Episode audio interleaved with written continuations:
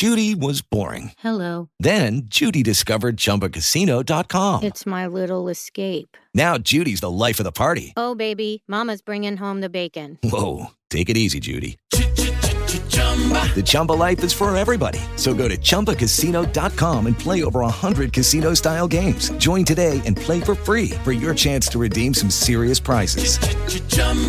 ChumbaCasino.com. No purchase necessary. Void where prohibited by law. 18 plus terms and conditions apply. See website for details.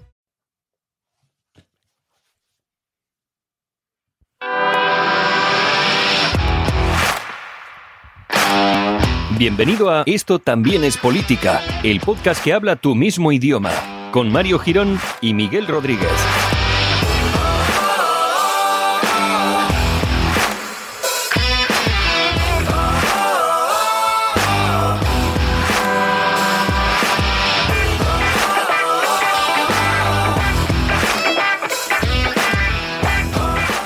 Hola Miguel, bienvenidos al episodio número 160 de esto también es política, un número redondo, esto es muy bonito siempre y es pues una causa para festejarnos en este podcast porque ya sabéis que aquí lo que es las celebraciones por llegar a números especiales pues nos hemos pasado a veces un poquito by the forward, pero bueno, que ahí está, que está bien reseñarlo.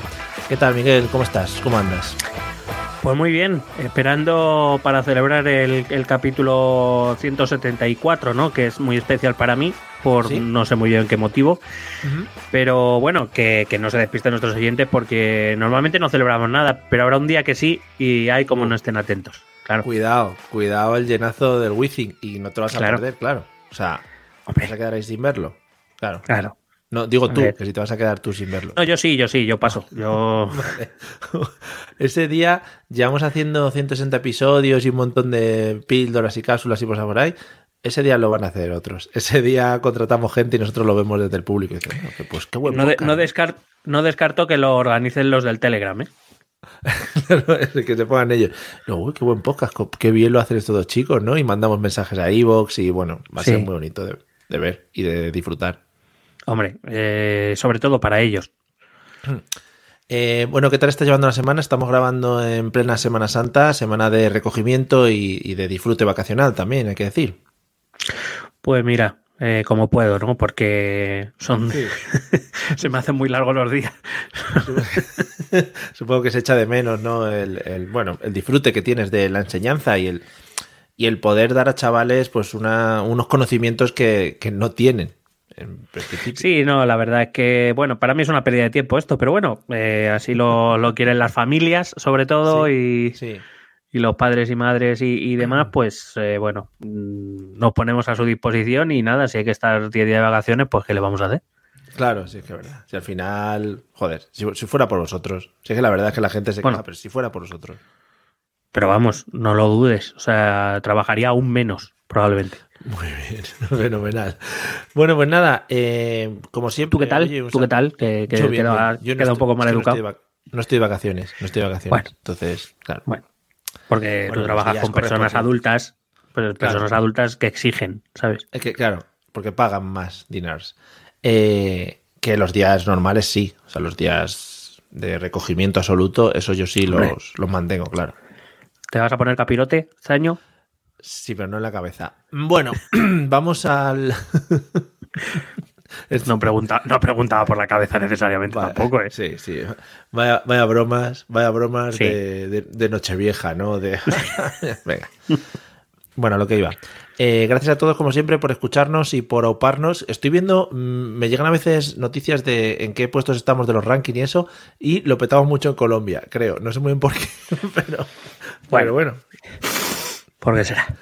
Era, era nuestro, nuestro objetivo principal, era mover el podcast hacia tierra latinoamericana, concretamente Colombia, o sea que estamos muy agradecidos por vuestras escuchas de allí. No, que además de los, de los 160 episodios, creo que a Colombia le hemos dedicado un capítulo, o sea que tampoco... Pero se lo pasada. agradecemos muchísimo. Agradecidos estamos, eso por supuestísimo. Eh, y nada, todos los que nos acompañáis en el Patreon todos los meses, pues también muchas gracias. Os animamos a que nos sigáis los demás, los que no estáis muy mal, en patreon.com barra esto también es política y ahí podéis encontrar las instrucciones que son nulas. Es deja tu dinero y vete. O sea, ya está. Esas son las instrucciones que nosotros ponemos para que nos regaléis vuestra pasta. Y poco más que añadir. No sé si tienes que decir algo más al inicio del podcast, alguna noticia o algo que comentar. No, que probablemente la, la, broma del capirote y esto de dejar el dinero y vete provocará un par de comentarios en Evox, poco más que decir. Oh, ojalá, ojalá, ojalá. Es que yo mm, soy muy seguidor de la Semana Santa y vuestro dinero. que sí, que sí, que sí, que no pasa nada, hombre, que sí. Tranquilo. O tranquila. O tranquilo. Es que ya no lo sé por Tranquile. Bueno, tranquilo. Pues mira, podemos hilar bastante bien con lo que vamos a toquetear hoy. Eh, muy bonito. Me encanta el concepto vamos a toquetear. En general. vamos a toquetear. Me parece un concepto muy técnico. Que me ha prometido, Miguel, y esto pasa mucho cuando hablamos fuera de micro, eh, él promete y repromete que los episodios normalmente dice, no, no, este va a ser muy corto, muy al pie, un toquecito. es como el Xavi Hernández del podcast. O sea, él te va pum pam pin. Pero a veces mm. por lo que sea se nos va de las manos. Casi siempre, de hecho. Casi siempre. Aunque bueno, ya en los últimos he conseguido reducir media hora, que para mí eso es muchísimo. Voy a seguir en mi empeño, pero no prometo nada. Bueno, no pasa nada. Y hoy entonces hemos anunciado también por redes sociales, a muy platillo esta tarde, que íbamos a salirnos de los temas habituales e incluso de las peticiones que nos había hecho la audiencia. Como, bueno, pues como buenos, eh, no sé, cómo denominarnos. Caciques del podcast. Fenomenal, pues así me parece, me parece correcto denominarnos caciques del podcast. Pues sí, vamos a. Además, es uno de esos episodios donde nos van a dar por todos los lados. Hombre. Eh, Mario, por, por, otra parte, bueno, tampoco es algo que nos haya. Claro, que tampoco es algo que nos haya preocupado en exceso ni ha cambiado nuestras vidas. Pero bueno, vamos, vamos a retomar un asiento más de actualidad y vamos a volver a la política nacional y vamos a hablar de, la guerra en la mm. izquierda. Qué raro, una guerra en la izquierda, ¿no? Sí, la verdad es que sí. De la guerra entre, entre Sumar y Podemos. A ver qué tal. pequeña puntualización. Eh, no sé si el, el PP igual se lo está poniendo fácil a la izquierda durante estos últimos días con cosas que va diciendo Feijó eh, contrapuestas a lo que dice Bruselas y cosas de este estilo. O sea, no sé si le están facilitando un poquito también a... No, no, no, sí, ahora la izquierda está pegándose entre ellos. O sea, estamos en periodo preelectoral y esto significa...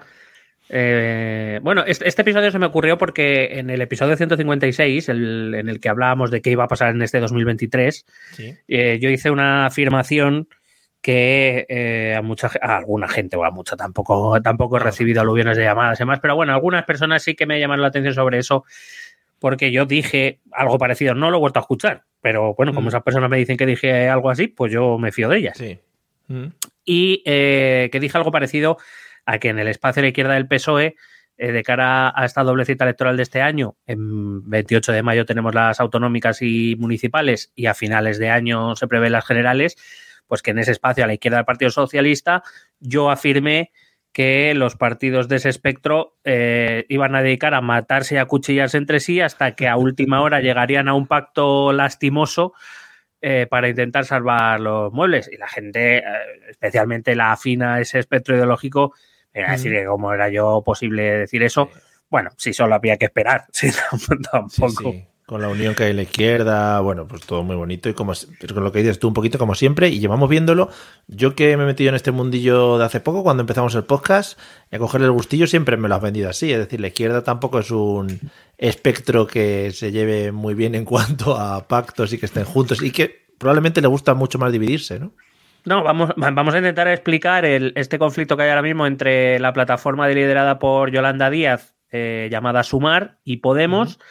Eh, en el cual evidentemente vamos a tratar cosas más específicas de esto en concreto, pero que vamos a, ver también algunas cosas que se ven en cada lucha fratricida dentro de, la izquierda que, bueno, uno que tiene, que vuelvo a insistir, como hemos insistido en muchos capítulos, que no es que seamos súper inteligentes, simplemente primero tenemos memoria y después eh, sabemos más o menos que esto suele suceder dentro de este espacio ideológico eh, quizá hubo una época de más tranquilidad cuando, cuando estaba quizá solo Izquierda Unida y no había mucho más, pero antes, históricamente, eh, y, en los últimos años desde la aparición de Podemos, pues esto se ha convertido en, pues eso, en una guerra. Y en los partidos estos municipalistas y regionalistas de este, de este bloque ideológico, Compromís, eh, Barcelona en Común, Más Madrid, este tipo de espacios, pues que se vuelve una, batalla campal y que a última hora siempre se intentará arreglar de alguna manera que generalmente no suele ser la mejor, pero bueno, ahí estamos. Efectivamente. Bueno, pues para sentarnos un poco en el momento actual en el que vivimos, estamos a 4 de abril, abril grabando. El podcast saldrá la madrugada del 5 de abril seguramente y, bueno, a lo que hacía referencia a Miguel, este domingo 2 de abril pues hizo la presentación de la plataforma Sumar, liderada por Yolanda Díez. Eh, Díaz, Díaz. ¿Por qué? Díaz, Díaz, perdón, bueno, Díaz, Díaz. Está. Díaz era rosa y está escribiendo libros sobre Sánchez es el diablo y cosas de esas me, sale solo. Que, mm, ¿Por qué plataforma? ¿Todavía no es partido político? Bueno, de momento es eh, ella la. Bueno, y la propia plataforma se define como plataforma ciudadana. Vamos a intentar explicar muy por encima de momento lo que es, pero parece evidente que tarde o temprano se debe, deberá transformar en partido político. Lo que pasa es que yo entiendo que, eso ocurrirá de cara a las generales, que no va a ser algo tan inmediato. Eh, evidentemente, porque ahora en, en autonómicas y municipales pues muchos de esos partidos que conforman esa plataforma son precisamente regionales o, locales y entonces se mm. presentarán cada uno por su lado y que el objetivo de esta plataforma son las, las generales. Pero vamos, supongo que en algún momento de aquí al verano, agosto, septiembre, pues se transformará en un partido político o pues se inscribirá. Ya veremos con qué forma jurídica, porque hay varias, no, solo, no tiene por qué ser partido político, pero bueno, mm. Mm, lo que sea, que sí, que se va a presentar a las elecciones, vaya. Vale, pues nada, pues a tope. Eh, vamos a, a contar un poco qué pasó el otro día en, el Magariños. en el Magariños. Centro deportivo de Madrid. Cuidado, Magariños, pabellón donde Pedro Sánchez jugó cuando jugó en, las categorías inferiores de estudiantes. No quiere decir nada. recuerda allí, sí, grandes momentos de, de, Pretty. Bueno, eh, te decía antes, bueno, por cierto, eh, a raíz de lo que has dicho del PP, bueno, da un poco igual lo que haga el PP, ya te digo, porque ahora mismo están en sus movidas. Eh, pero sí me gustaría a quien, a quien le guste seguir ese espacio ideológico o la, política nacional, que más que a que siga al, que, bueno, digamos, para entendernos, al Teo de Casado, al, que era el número dos de Casado, Teodoro, que por fin se ha retirado de la política. No sabía que seguía, pero ha dicho ah, que se retiraba. Claro, vale, Sí, no, no lo sabíamos nadie, pero bueno, ahí estaba. Eh, que se llama Elías Bendodo y hay que seguirle porque también cuidadito. ¿no? Son maquinarias, vale. Sí. Em, decía que, no es que seamos súper inteligentes, eh, sino, bueno, además es lo que tú decías, ¿no? Además llevamos... Sí, probablemente. Pero es, lo que decías, llevamos eh, siete años siguiendo ya la, la, política nacional y bueno, pues más o menos conocemos. Esta lucha entre Sumar y Podemos no es más que otro episodio de ese espacio electoral histórico español que se reabrió un poco, como te decía, tuvo una época de calma cuando solo Izquierda Unida, digamos, era el partido predominante en ese espacio a la izquierda del PSOE y que con la reconfiguración de partidos, bueno, primero con el 11M y luego con el, pero con el 11M, no, perdón, con el 15M. El 11M es otra cosa más trágica. Una movida, movida. El 15M. sí. sí. El 15M y, el, y la reconfiguración de partidos, especialmente a raíz de la fundación de Podemos en 2014, pues que se ha, regenerado. Un espacio que no nos engañemos, a alguno le puede que le duela esta afirmación, pero me, da bastante igual, que es que es un espacio que podríamos decir metafóricamente que es un avispero. Es un, es un sitio en el que varias abejas reinas compiten para ver quién es más de izquierdas, quién es más puro, más progresista, quién es más gente y menos casta, eh, quién es más leal a las ideas, quién es más...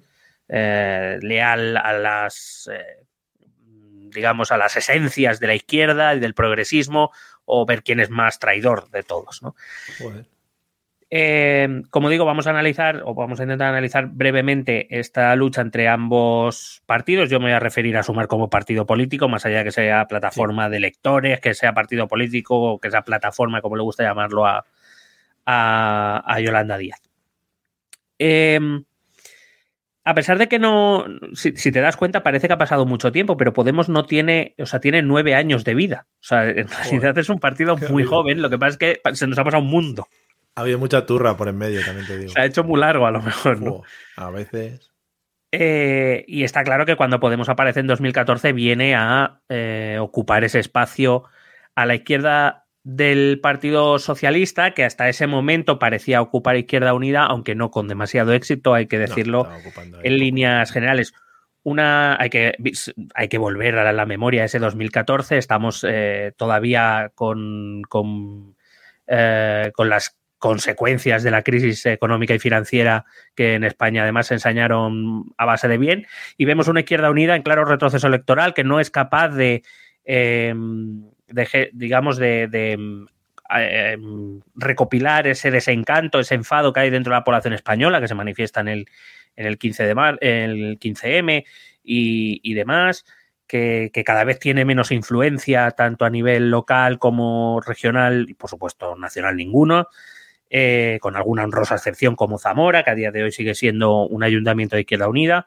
Pero vamos, una, Izquierda Unida que entra en crisis con los resultados electorales de aquellas elecciones europeas de 2014 en las que esperaba obtener, para que te hagas una idea, PP y PSOE perdieron entre los dos 29 escaños y eh, Izquierda Unida de todos esos solo ganó cuatro. O sea que tampoco, como digo, no es que mm, no es que capitalizara ese, ese malestar social y, obtuvo seis escaños y el partido recién nacido que era Podemos obtuvo cinco.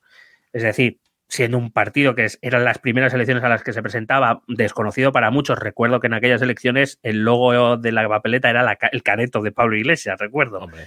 Fue la parece que nos de, de, que vienen a expropiarnos y todo aquello.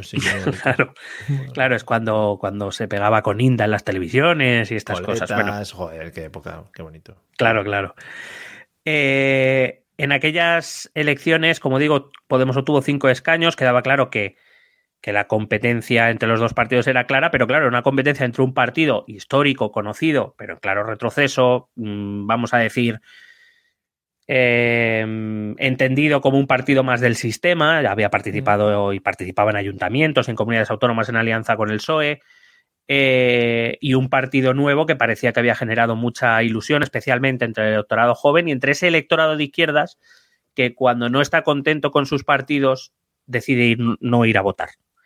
Eh, parece que Podemos empezó a sacar a ese electorado del, de la abstención y si esa era la tendencia, parecía claro que Izquierda Unida iba a tener que dejar paso a, Podemos, un partido considerado incluso por los, por los propios fundadores de Podemos con un partido viejo y anquilosado en las formas antiguas y que, había que sustituir por algo que realmente, como te digo, sí que capitalizara el descontento de la gente. Estaba ya la gente, la gente ¿te acuerdas? Perdón, las gentes, agentes, las mareas. que estaba ya Alberto Garzón por aquella época. claro, fue la época del cambio de dirección en Izquierda Unida. Cayo Lara eh, era el, anterior. Los dos anteriores eh, secretarios generales de Izquierda Unida habían sido Julio Llamazares y Cayo Lara, digamos, los dos, los dos, los dos eh, vestigios de esa antigua Izquierda Unida, heredada de, heredada de Julián Guita, quizá la época más exitosa de, Izquierda Unida. Y que, y que, bueno, pues eh, Cayo Lara decidió no presentarse, especialmente por el retroceso electoral de su partido, y allí, pues que se presentó Alberto Garzón, supuesto, supuesto discípulo de, de, Anguita y de, de, los otros dos líderes, pero bueno, que decidió, eh, tras ganar eh, la Secretaría General, decidió dar un cambio de rumbo a, Izquierda Unida. Eh, Alberto Garzón no tuvo demasiada suerte porque nada más llegar fue cuando estalló, por ejemplo, el caso, el escándalo de las tarjetas Black de Caja Madrid, que afectó también a consejeros de Izquierda Unida. Mm. vamos a hacer movimientos, mm, remember, muy, muy duros, ¿eh? Clave en la historia de España ahora mismo. ¿eh? Claro. Eh, es, el escándalo que afecta a la Federación Madrileña de Izquierda Unida, donde en ese momento, hacía pocas fechas, había eh, porque había, en 2015 había elecciones autonómicas y municipales. y la Federación Madrileña de Izquierda Unida acababa de elegir como candidata a las elecciones a la Comunidad de Madrid a Tania Sánchez. No sé. Joder, vaya. La primera, la primera, sí, sí, la primera, creo recordar que fue la primera novia de Pablo Iglesias, así conocida, quiero decir. creo recordar, ¿eh? Me gusta mucho que meta salseo entre política, es una cosa Esto ya se ha avisado en el Twitter que veníamos a por salseo. Está avisado, sí. Bueno, unas elecciones en las que Izquierda Unida, por cierto, no entra en la Asamblea de Madrid, evidentemente como ese castigo, y quien sí lo hace es Podemos, la recién fundada Podemos, que no tiene ni un año de vida y que consigue 27 escaños en la Asamblea de Madrid. Eh, y recuerde que la unidad no entra, eh, no, consigue los votos suficientes para entrar. Y a partir de aquí empieza una guerra interna en, Izquierda Unida por los pactos pre y postelectorales eh, sobre qué, debía hacer Izquierda Unida. eh, algunos se preguntarán por qué estoy hablando de Izquierda Unida. Bueno, porque hay que recordar que Yolanda Díaz viene del espacio Izquierda Unida y por eso me he remontado ahí. La atomización comenzó en general en todo ese espacio, más allá de Podemos, en el entorno de Izquierda Unida, empezó con las candidaturas municipales. Fue cuando eh, aparecen las primeras formaciones municipalistas, como ahora Madrid, que lideraba Manuela Carmena. Manuela Carmena, ¿te acuerdas? Que ganó aquellas elecciones y fue alcaldesa de Madrid. Mm. Hasta hace cuatro años. O sea, que no ha pasado tanto, pero parece que ha pasado un mundo. Es increíble. No sé, no sé si te lo conté a ti, lo hemos hablado aquí, que el Papa se entrevistó con el alcalde de Almeida y le dijo, hombre, el sucesor de la gran Manuela, ¿no? Y el otro. Oh, Correcto. Le Sí, por la cara se ve que le sienta muy bien. Y por eso el Papa ahora, por lo que sea, pues está un poquito chunguelas. Pues le ha echado un mal de ojo. Pero. Eh, bueno, te decía que, claro, de dentro de Izquierda Unida eh, empieza a plantearse cómo se debe relacionar con, con, el Partido Socialista. Algunos muy críticos dentro de Izquierda Unida diciendo que el retroceso electoral de Izquierda Unida viene de ser tan complaciente con el Partido Socialista o cuál debe ser la nueva relación de, Izquierda Unida con, Podemos, ese partido que de momento les estaba echando de ese, de ese espacio. Pero, perdón. En cualquier caso. Perdón, sorry, sorry. Entiendo que partidos de estos como Izquierda Unida, Podemos, que nacen partidos pequeños y que nacen a la sombra, digamos, de los partidos grandes tradicionales de izquierdas o incluso los partidos de derecha, bueno, en el que la derecha tampoco hay tanto nacimiento de este tipo de partidos, y, eh, nacen como partidos que, que, deberían asumir que al final van a tener que pactar con los partidos grandes, ¿no? Es decir, igual Podemos, en este caso, a ver si me explico, eh, igual se le fue un poco la flapa con el hecho de, no, aquí somos los más guays y vamos a ir a gobernar España. Pero entiendo que la, forma de trabajar, sus, sus, sus actos, su, yo qué sé, todo lo que tengan que hacer, tiene que ir un poco orientado a eso, ¿no? Tienen que saber un poco dónde están y dónde se sitúan dentro del espectro, ¿no? Claro, lo que pasa es que eh, partiendo de que esa base debe ser así, también se le fue la flapa al, señor aquí huele a leche, eh, queriendo, queriendo sorpasar al partido, en este caso de la derecha, igual que Podemos fracasó y también lo iba a recordar cuando intentó sorpasar al Partido Socialista. Eh, claro, tú y yo, que lo vemos más desde fuera, entendemos que ese tipo de partidos, igual que Vox quizá ahora, tienen que entender que su función es servir, por un lado, de Em, de apoyo al partido mayoritario de ese espacio ideológico, pero por otro lado también tienen que evitar la homogeneización, es decir, tienen que saber diferenciarse, tienen que saber em, tienen que saber reclamar un espacio y una voz propias y en cierta medida tienen que ser eh, es, es, complicado porque tienen que ser a la vez tienen que tener voluntad de pacto y de acuerdo con esos partidos mayoritarios, pero al mismo tiempo tienen que ser exigentes, porque si no son capaces de diferenciarse de esos partidos, al final un votante de izquierdas genérico, eh, entre votar a uno y otro, y si tampoco hay grande diferencia, pues para eso voto al, partido grande, donde mi voto va a ser más, eh, parece, o tenemos la sensación de que va a ser más, más útil. Eh, concentrar voto en uno de los dos partidos, que precisamente fue eso lo que le pasó a Podemos, que no concentró el voto eh, suficientemente, igual que le pasó a, Ciudadanos en, otro momento. Y, esta es la realidad y es, es una línea muy fina en la cual, pues eso, tienes que saber diferenciarte, seguir exigiendo tu voz propia, manteniendo un espacio propio y al mismo tiempo saber que efectivamente sin el otro gran partido eh, a quien le estás entregando el gobierno es al otro lado del espectro ideológico, cosa que normalmente precisamente estos partidos que suelen estar situados más al extremo eh, se suele pagar, pagar caro. Es decir, a un votante de Podemos le dolería mucho que, acabase gobernando, por ejemplo, la derecha, si Podemos podría, pudiera evitarlo con un pacto con el PSOE, aunque no consiguiera todo lo que, lo que, lo que se propone. Eh, probablemente le, dolería más que a un votante socialista, por ejemplo, mm. o, o, en el otro de igual, le dolería más a un votante de Vox probablemente que acabara gobernando otra vez Pedro Sánchez, si pueden evitarlo, por no llegar a un acuerdo con el PP por supuesto, culparían al PP o al PSOE, dependiendo del caso, eso es evidente y ya sabemos cómo se juega esto. Pero, pero claro, al final dices, pues es que mi voto no ha valido para, nada en general. Ya, ya, ya. Vale. Em, recuerdo también que en esas autonómicas en, en 2015, eh, bueno, Izquierda Unida en, ciertos lugares ya se, solía presentar con, con, partidos un poco más regionales o más locales. Lo hacía por ejemplo, con, con Euskadi Cosquerda en, en el País Vasco, lo hacía con Alternativa con iniciativa en, Cataluña o, lo, hacía lo ha hecho más de una vez con el bloque nacionalista galego, con, mm. con otros partidos en, esos lugares. Eh, y, en esas elecciones quedó comprobada una cosa, que cuando eh, Podemos e Izquierda Unida convergían en una misma coalición, los resultados solían ser bastante buenos. Cuando se presentaban por separado, la cosa no iba tan bien. Entre otras cosas porque se quitan votos el uno al otro y por tanto la, concentración, la, desconcentración del voto, ya sabemos cómo funciona nuestra ley electoral, pues les, les perjudica. Eh, recuerdo que en aquel año, también en 2015, a finales de 2015, había elecciones generales. Era una situación bastante parecida a la actual. Eh, em, digamos que Alberto Garzón apostó en público por impulsar un proceso de confluencia. Fíjate, la confluencia, también palabra de aquella época. Qué chaval. Eh, precisamente con, con, Podemos, siendo Podemos su socio preferente, también se suma Equo y Equo, es que parece que estamos hablando de la prehistoria. ¿eh? Estaba Tony Cantó por ahí todavía también liándola. Pero, bueno, en, esta época todavía se presentaba un UPyD, quiero decir. Sí, sí. Pero eh, Podemos rechazó integrarse en esa plataforma. Con cierta lógica, en el sentido de que Podemos era ahora mismo la fuerza reinante en ese espacio y todo lo que no fuera por el interés y por la iniciativa de Podemos, pues a Podemos no le interesaba. Eh, es decir, ¿por qué en esos momentos Pablo Iglesias declinó aquella confluencia por las encuestas, siempre las encuestas. La formación liderada entonces por Pablo Iglesias, ahora también, pero entonces era de manera oficial, ahora es de manera que, hacemos como que no, que hacemos como que no. Desde la SER está manejando los cables. y desde Canal Red. Ah, eso es, efectivamente.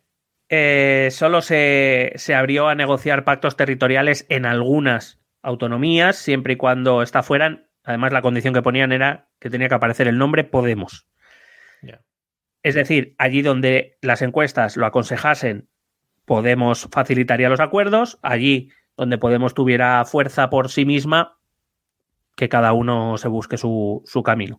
Eh, de hecho, Podemos se presentó en solitario en todas las eh, circunscripciones, menos en Cataluña, que lo hizo en coalición con Encomú Podem en Comunidad Valenciana, que lo hizo con Compromís, y en Galicia, que lo hizo con Las Mareas. Las Mareas. Madre mía. Joder, qué Aquellas elecciones, recuerdo, las ganó el Partido Popular, pero bastante lejos de la mayoría absoluta. Y por el reparto electoral, pues Mariano Rajoy, si te acuerdas, fue el momento en el que aquel enero de 2016, cuando el rey le ofrece formar gobierno, dice, ¿qué pasa? Que no va, que, que no quiere, que no acepta el encargo. Encargo que después se le hace a Pedro Sánchez, que inicia otro, otro momentazo, ¿eh? Inicia las negociaciones con Albert Rivera y presentan el famoso pacto del abrazo. No sé si te acuerdas, que montaron ahí un guirigay en el Congreso con fotógrafos cuando todos sabíamos que no iba a ir a ningún lado, pero bueno, y se montaron su paripé porque a los dos les gusta mucho conocerse en general. ¿No hicimos un episodio, algo así, sobre los 15 puntos de Ciudadanos? bueno, no, si todavía no existíamos. Bueno, acabamos de nacer, me atrevería a decir que acabamos de nacer y hablamos de algunas cosas, pero fíjate, eh, debía ser cuando hacíamos episodios de 30 minutos, nada más todavía. Es verdad, cuando no sabíamos hablar. Bueno, efectivamente, pero hacemos que no voy a volver a que no voy a volver a escuchar por vergüenza ajena. Por supuesto. porque no sabemos dónde están. Es bueno, en las plataformas habituales donde nos podéis escuchar en Evox, en Spreaker o en Spotify. Bueno, pues si te acuerdas, si, si, recuerdas, eh, Partido Socialista, Pedro Sánchez y Albert Rivera y Ciudadanos presentaron aquel programa electoral y eh, en aquellas circunstancias Podemos, que había obtenido 69 diputados, que era un exitazo, 90 del Partido Socialista, se habían convertido Podemos, repito, no hacía ni año y medio que habían nacido, ya eran la tercera fuerza del, Parlamento. Eh, además, hay que recordar que muy por encima de lo que nunca estuvo Izquierda Unida, Izquierda Unida en su mejor momento con Anguita llegó a tener 21 escaños. Em, y digamos que aquella fue una, escenificación que buscaba presionar a Podemos para que se abstuviera, permitiera al gobierno de Sánchez y, Rivera eh, y, evitar que Mariano Rajoy revalidara su, su, su gobernanza. Eh, recuerdo, recuerda, eh, Podemos se negó en rotundo a hacer tal cosa, entre otras cosas, otra vez por las encuestas. Pablo Iglesias y la dirección de Podemos creía que si esas eran las circunstancias y tras demostrar que Pedro Sánchez pactaba con la derecha, el Partido Socialista pactaba con la derecha, prefería a la derecha antes que a ellos, eh, decidió que no se iba a abstener y que eh, era mejor ir a repetición electoral. Repetición electoral que se produjo aquel junio de 2016. Y eso sí, tras ver lo que había provocado la no confluencia de Izquierda Unida y Podemos, ahora sí, eh, si recuerdas, en mayo de 2016, Alberto Garzón y Pablo Iglesias, con unas cerves, porque era la forma de hacer política en la época, presentaron que habían llegado a un acuerdo para presentarse conjuntamente a esas elecciones. Bueno, pues te tengo que decir que ahí nació esto también es política, ¿eh? sí, sí, era aquella época, 2016, nuestro, recuerdo. Nuestro primer episodio es que he bajado a verlo, he bajado a las catacumbas a rescatarlo.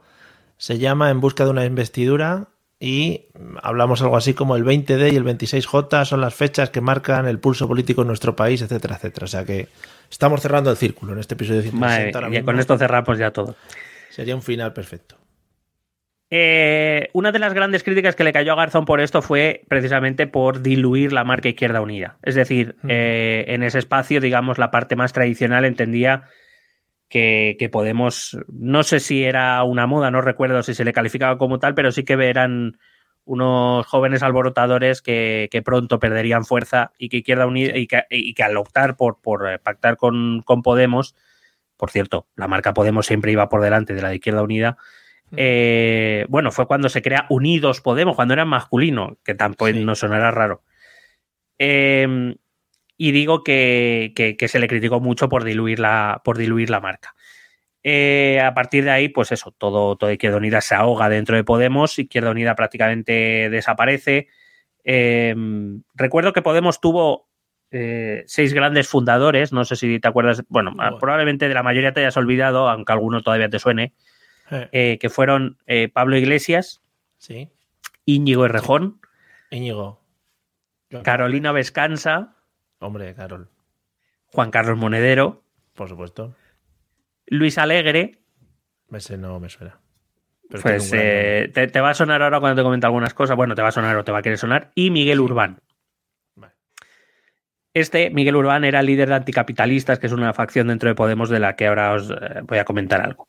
Luego hay otra fundadora o considera fundadora que es Tania González, de la cual sí que nadie o prácticamente nadie se acuerda, porque tuvo un papel bastante discreto. Recordemos que Rejón dejó Podemos en 2019 junto a Tania Sánchez eh, y a Clara Serra, que se acercaron al espacio de Manuela Carmena, que fundaron ahora Madrid, perdón, Más Madrid. Eh, y a raíz de eso luego ya fundó Más País, que es el partido que ahora mismo él dirige que precisamente eh, recuerda que era la, postura de Iglesias de, no confluir, es decir, Podemos siempre primero, ya tú sabes, lo que provocó la ruptura de Rejón. Rejón quería confluir con estas candidaturas y Podemos, y Pablo, la, línea pablista, quería ir con la línea Podemos, es decir, Podemos primer, Podemos siempre, marca Podemos siempre. Si alguien se quiere unir a nosotros, que venga, pero nosotros no vamos a negociar ni a confluir con nadie. Se veía muy guay, ahí estaba muy arriba. Y de esa lucha entre Pablo e Íñigo sale, acaba con la salida de Íñigo en tras perder Vista Alegre 2, el Congreso de Vista Alegre 2. Qué bonito aquello. Eh, sale, acaba saliendo de Podemos. Monedero. Mucho grito, en esos congresos, eh, y mucha agitación, creo.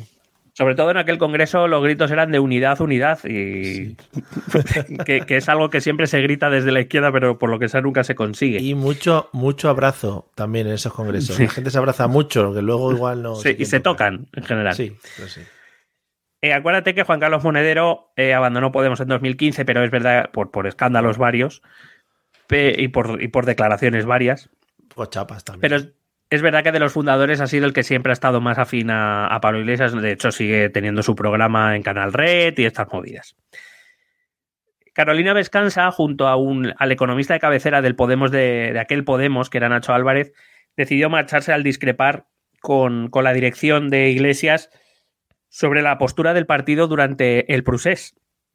que, eh, digamos, Vescansa y Nacho Álvarez criticaron que parecía que el partido se, se, inclinaba mucho en favor de los independentistas sin entender, según Cansa, que el partido era un partido estatal y que tan importante era un catalán, claro que sí, pero como un extremeño o un castellano manchego y que parecía que toda la estrategia de Podemos se dirigía a los catalanes y que ya no estaban de acuerdo con esa, con esa estrategia. Abandonó la dirección, quiso hacerse con la dirección de. Se presentó a las primarias para dirigir Podemos Galicia, por supuesto, la dirección maniobró para que ganara el candidato alternativo y Vescan se acabó fuera de, del partido. Miguel Urbán, como te he dicho antes, es el líder de anticapitalistas. Los dos líderes más reconocidos eran Miguel Urbán, que por aquel entonces era eurodiputado, y eh, Teresa Rodríguez, la, líder de Podemos Andalucía en aquella época, eh, que, que, bueno, mostró sus reticencias cuando empezó a ver eh, quiero decir, eh, anticapitalistas, que es un partido con soleras realmente en España, la matriz nace en 1995, eh, pero que es un partido casi más cercano al comunismo más, o sea, una estructura muy horizontal, no, no huyen de, de, como digamos, de estructuras muy jerárquicas donde unos pocos tomen decisiones y el resto obedezcan, es decir, justo lo contrario de que Pablo Iglesias empezó a hacer en Podemos, eh, que de hecho es esta actitud de Pablo Iglesias de concentrar, bueno, de que todos, toda esa dirección que acogía voces críticas y, que se empieza a ver cómo Iglesias empieza a deshacerse de esas voces críticas y se empieza a rodear de voces, o lo que a mí me gusta llamar palmeros. Sí. Eh, mm, por convicción, ¿eh? no, digo, no digo que no, ¿eh? es decir, no, no, digo que sea necesariamente por interés, aunque seguro que alguna había por estadística. bueno, que no es que no es lo que defendían en un principio en la formación de Podemos. Exactamente. Exactamente. Entonces, Podemos estaba convirtiendo en una estructura cada vez más vertical y anticapitalistas, tanto Urbán como Teresa Rodríguez, decidieron salir del, del partido. de hecho, Teresa Rodríguez funda Delante Andalucía, que es una confluencia con Izquierda Unida, acaba saliendo de ahí. bueno, eh, se empieza a liar. Eh, Luis Alegre también venía de anticapitalistas y tras fundar Podemos fue elegido secretario general del partido en Madrid. él, digamos, una, sección del partido que se convirtió en un polvorín a la raíz de la lucha de Iglesias-Errejón y a él le pilló bastante en medio. Aunque él es verdad que siempre había sido más cercano a Iglesias, pero mm, digamos intentó poner una voz intermedia dentro del partido y básicamente él se acabó yendo también en 2016 del partido, pues prácticamente por lo mismo que, había dicho Urbán y que había, bueno, por lo mismo lo que estábamos viendo todos, ¿no? Que Iglesias eh, echaba las voces discrepantes del partido, por muy fundadores que fueran, y se empezaba a rodear de gente muy afín, de tal manera que en la dirección del partido no se escuchaban voces distintas que no fueran a la del propio Iglesias. El propio Luis Alegre eh, Destacó algunos nombres como Juanma del Olmo, como Rafael Mayoral, que siguen siendo miembros importantes de Podemos, o ya también ah, sacó el nombre de una tal Irene Montero. Al final parece que Luis Alegre sí que tuvo algo de razón. Digo algo porque él creía que esas personas, eh, él lo, afirmó así públicamente, se aprovechaban de iglesias y que él tarde o temprano se daría cuenta eh, cuando la misión de esas personas, de esa camarilla, era en realidad eh, o sea, quiero decir que, que, era Iglesias el que les había puesto ahí, no era que esas personas estuvieran aprovechando de Iglesias, sino que Iglesias conscientemente se estaba rodeando de esas personas para fortificar y para fortalecer su, posición dentro del, del, partido. Porque no nos engañemos, al final eso es lo que hacen todos los líderes de partidos políticos.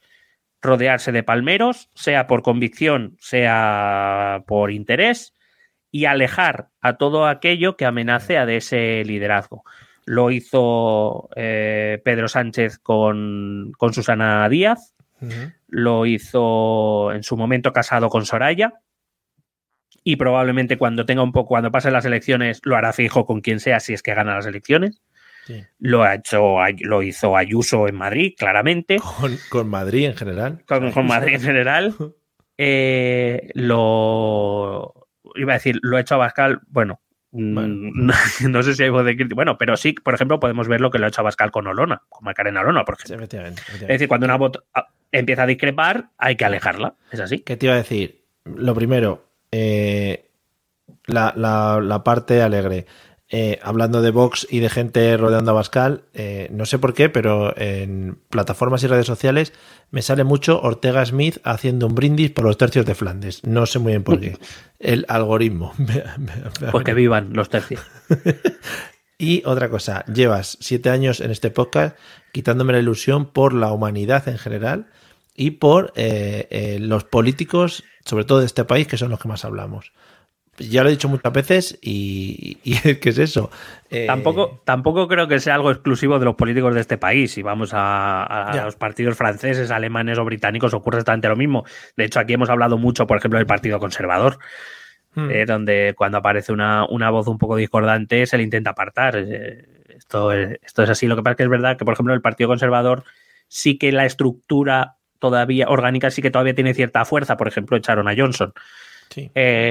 Aquí quizá, pero quizá por, pero aquí quizá por cómo los partidos anglo o la cultura política anglosajona es un poco diferente, pero bueno, en la Europa continental es así, el líder que gana unas primarias o de alguna manera se legitima en el poder parece que tiene derecho a eliminar toda voz eh, discrepante, lo hizo Inés Arrimadas en Ciudadanos con, con por ejemplo, eh, Francisco Igea o con el ex eurodiputado, ahora mismo no, me acuerdo el nombre, el economista, que ahora mismo se, me, mm. se Pero bueno. No sé, pero vamos, ya te digo que sí, que, entiendo que es otra forma de entender la política y que hay que asumirlo y que hay que contar con esos tejemanejes a la hora de emitir nuestro voto, que como siempre es la única forma que tenemos de poder entrar en este, en este juego tan estupendo y maravilloso.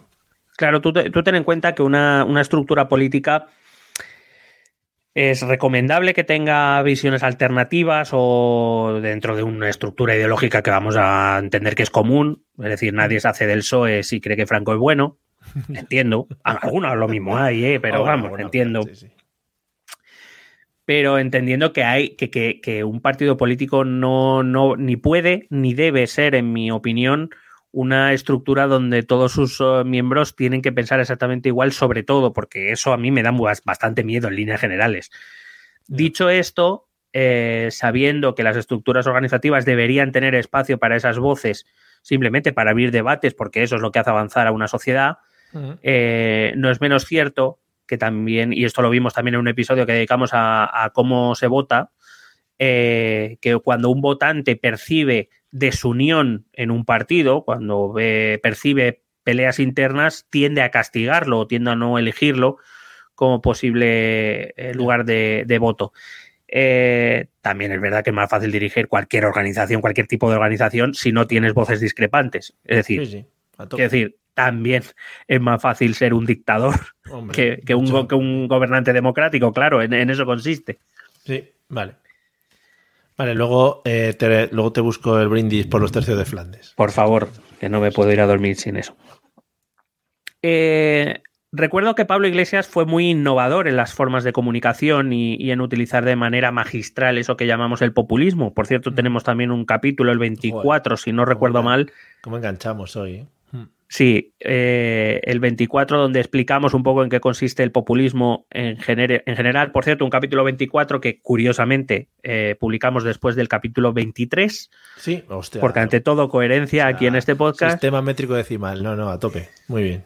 Pero es un capítulo 23 donde eh, hablamos hace ya seis años del fenómeno Podemos. Ahí está, o intentamos explicar por qué había tenido tanto éxito. Y en aquella, y aquella estrategia que fue sin duda exitosa, eh, le dio el, espacio electoral que ocupan hoy y que incluso en sus horas más bajas sigue siendo mayor que el techo de Izquierda Unida. Quiero decir, eh, incluso en su peor resultado electoral, que fue en las últimas elecciones de, 2019, eh, creo que Podemos como marca, quitando el en común y todas las demás coaliciones como marca, consiguió 35 diputados.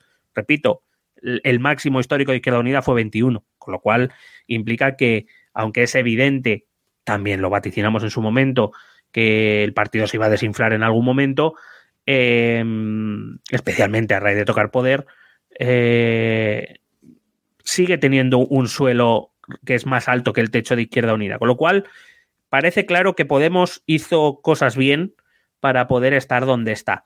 Dicho esto, eh, las luchas internas, el autoritarismo ideológico de Iglesias y su círculo, la salida de esas sensibilidades distintas del partido por esa incapacidad de absorberlas y de integrarlas, eh, han colaborado para que ahora mismo Podemos eh, se encuentre en una situación que ya, que ya vivió en el pasado, es decir, ahora son ellos el partido, vamos a decir, viejo y caduco, el partido en descomposición como era aquella Izquierda Unida de 2014, sí. Y ha venido una plataforma llamada Sumar que parece va a ser el Podemos de 2014, es decir, la plataforma o partido que viene a regenerar, a sacar a gente de la abstención, a sacar gente descontenta con Podemos que no está dispuesta a votarla en las próximas elecciones generales y que puede traer un proyecto que esta vez sí ilusione a esa gente. Entonces, digamos que es una situación que Podemos conoce, solo que la primera vez en 2014 ellos eran la alternativa, ellos eran los que generaban ilusión e Izquierda Unida era el partido en descomposición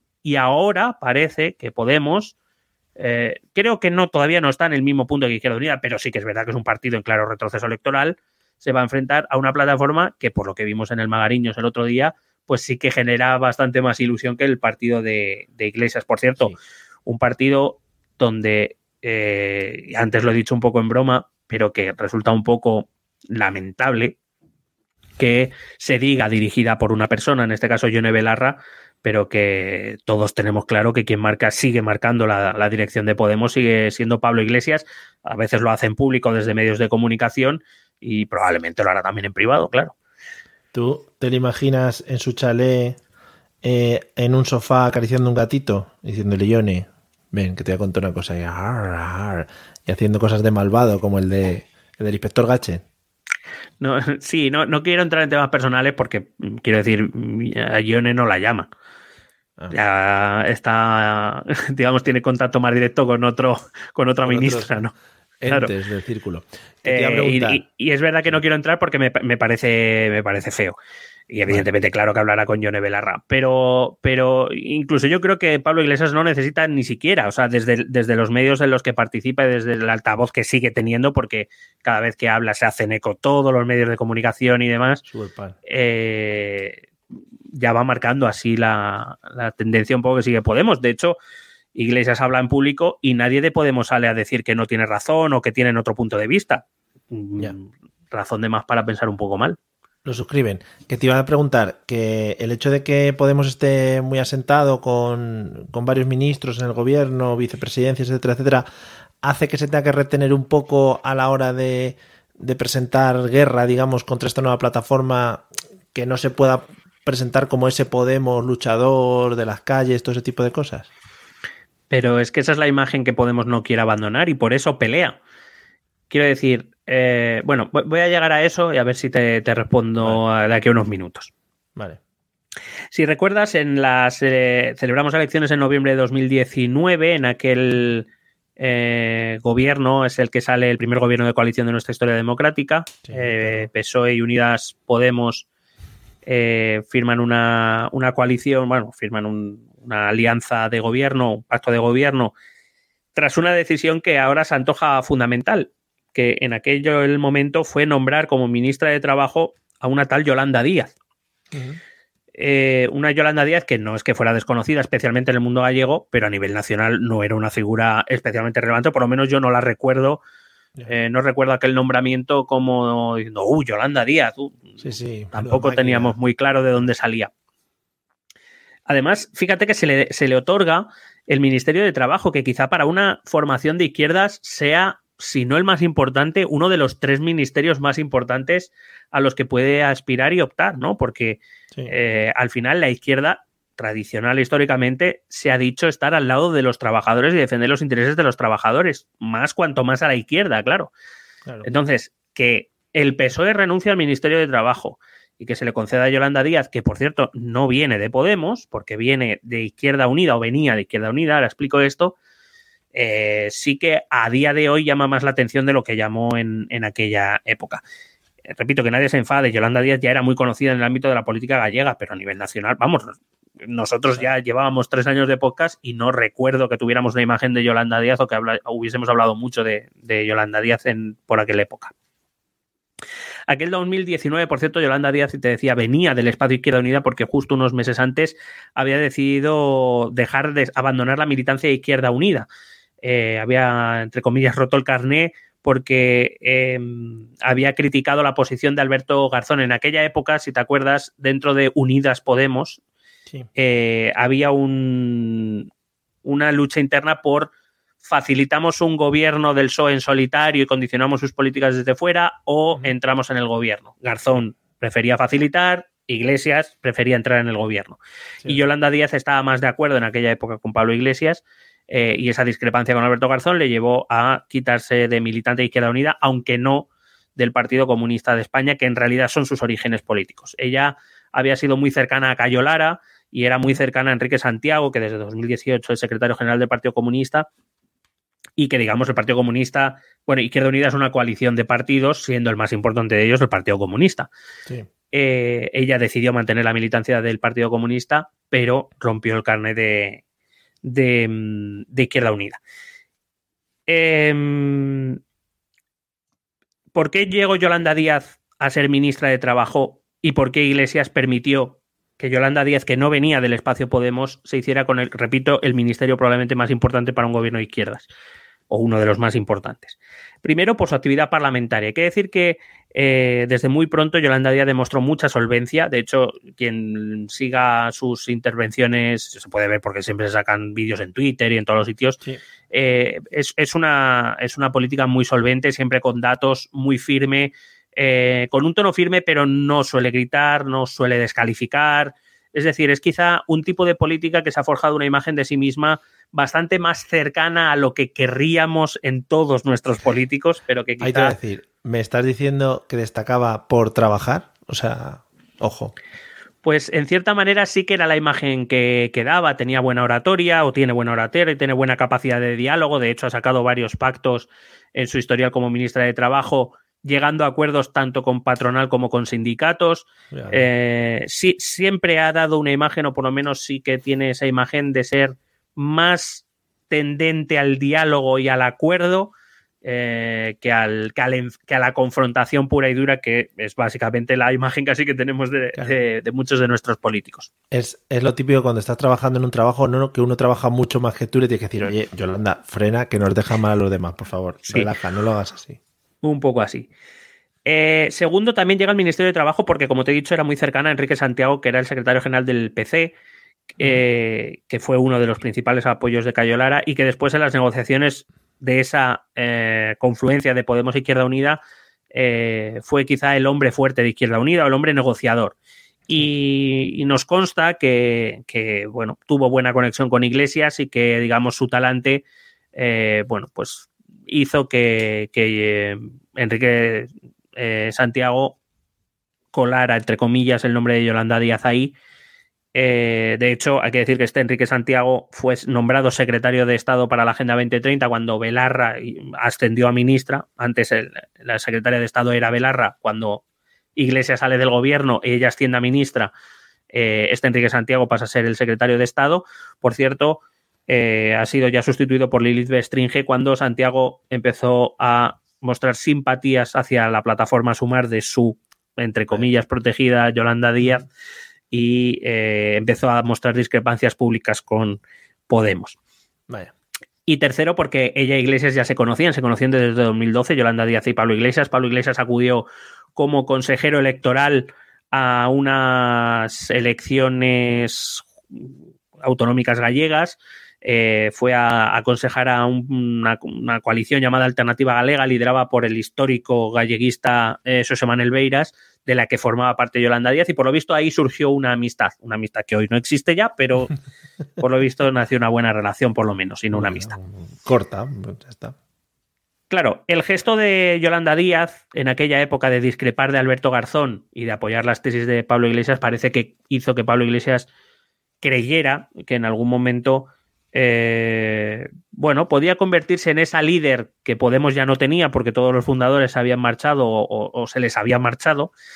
Y que esa nueva hornada que rodeaba, no nos engañemos, y esto le molesta a quien le moleste, que la nueva hornada que, de la que se había rodeado Pablo Iglesias, desde luego, ni ha intentado, eh, digamos, mostrarse como unas alternativas de liderazgo. Es decir, hablamos de los dos nombres que quizás ahora mismo son los más importantes dentro de Podemos, más allá de Pablo Iglesias, que son Ione Belarra, la actual secretaria general, e Irene Montero. Sí. Eh, yo no sé tú, pero yo nunca he percibido que quisieran afianzar un liderazgo propio. Siempre han estado un poco a expensas de lo que, de lo que Pablo Iglesias marcaba. Sí, pero eso, eso se ve dentro del partido. Es decir, si tú tienes una imagen que desde fuera ves, estás viendo que es que si se presenta Irene Montero la caga, pero tiene que seguir ahí estando, en plan, no es que la retires, pero, pero la mantienes un poco al margen, ¿no? O se mantiene. Claro, pero la, pero la, cuestión es si no son ellas, que ahora digamos pueden ser las, las, dos personas más reconocibles de Podemos, Pablo Iglesias aparte, mm. ¿quién? Es, que esa es la cuestión. Yolanda Díaz surge eh, cuando, cuando Pablo Iglesias, eh, una figura ya muy desgastada en 2021, cuando Isabel Díaz Ayuso, bueno, que ya tiene, ya está teniendo muchos pollos en público con el PSOE con Pedro Sánchez, eh, una figura muy desgastada, llevaba liderando el partido desde 2014, cabreado siete años seguidos, eh, siempre, eh, sí, sí, bueno, yo no, no recuerdo, bueno, todas esas intervenciones públicas que parece que está cabreado con el mundo y demás.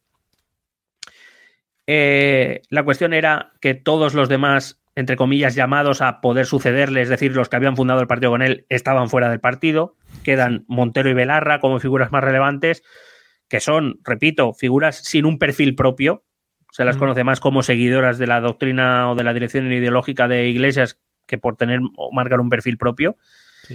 Em, la cuestión era que cuando él decide salir del gobierno por, por todo ese desgaste y ve en la convocatoria de elecciones anticipadas en la Comunidad de Madrid por parte de Isabel Díaz Ayuso una excusa eh, para, poder salir del gobierno y además una última batalla así a lo grande, eh, mm. evitar la llegada del diablo y estas cosas, que le mm. salió también.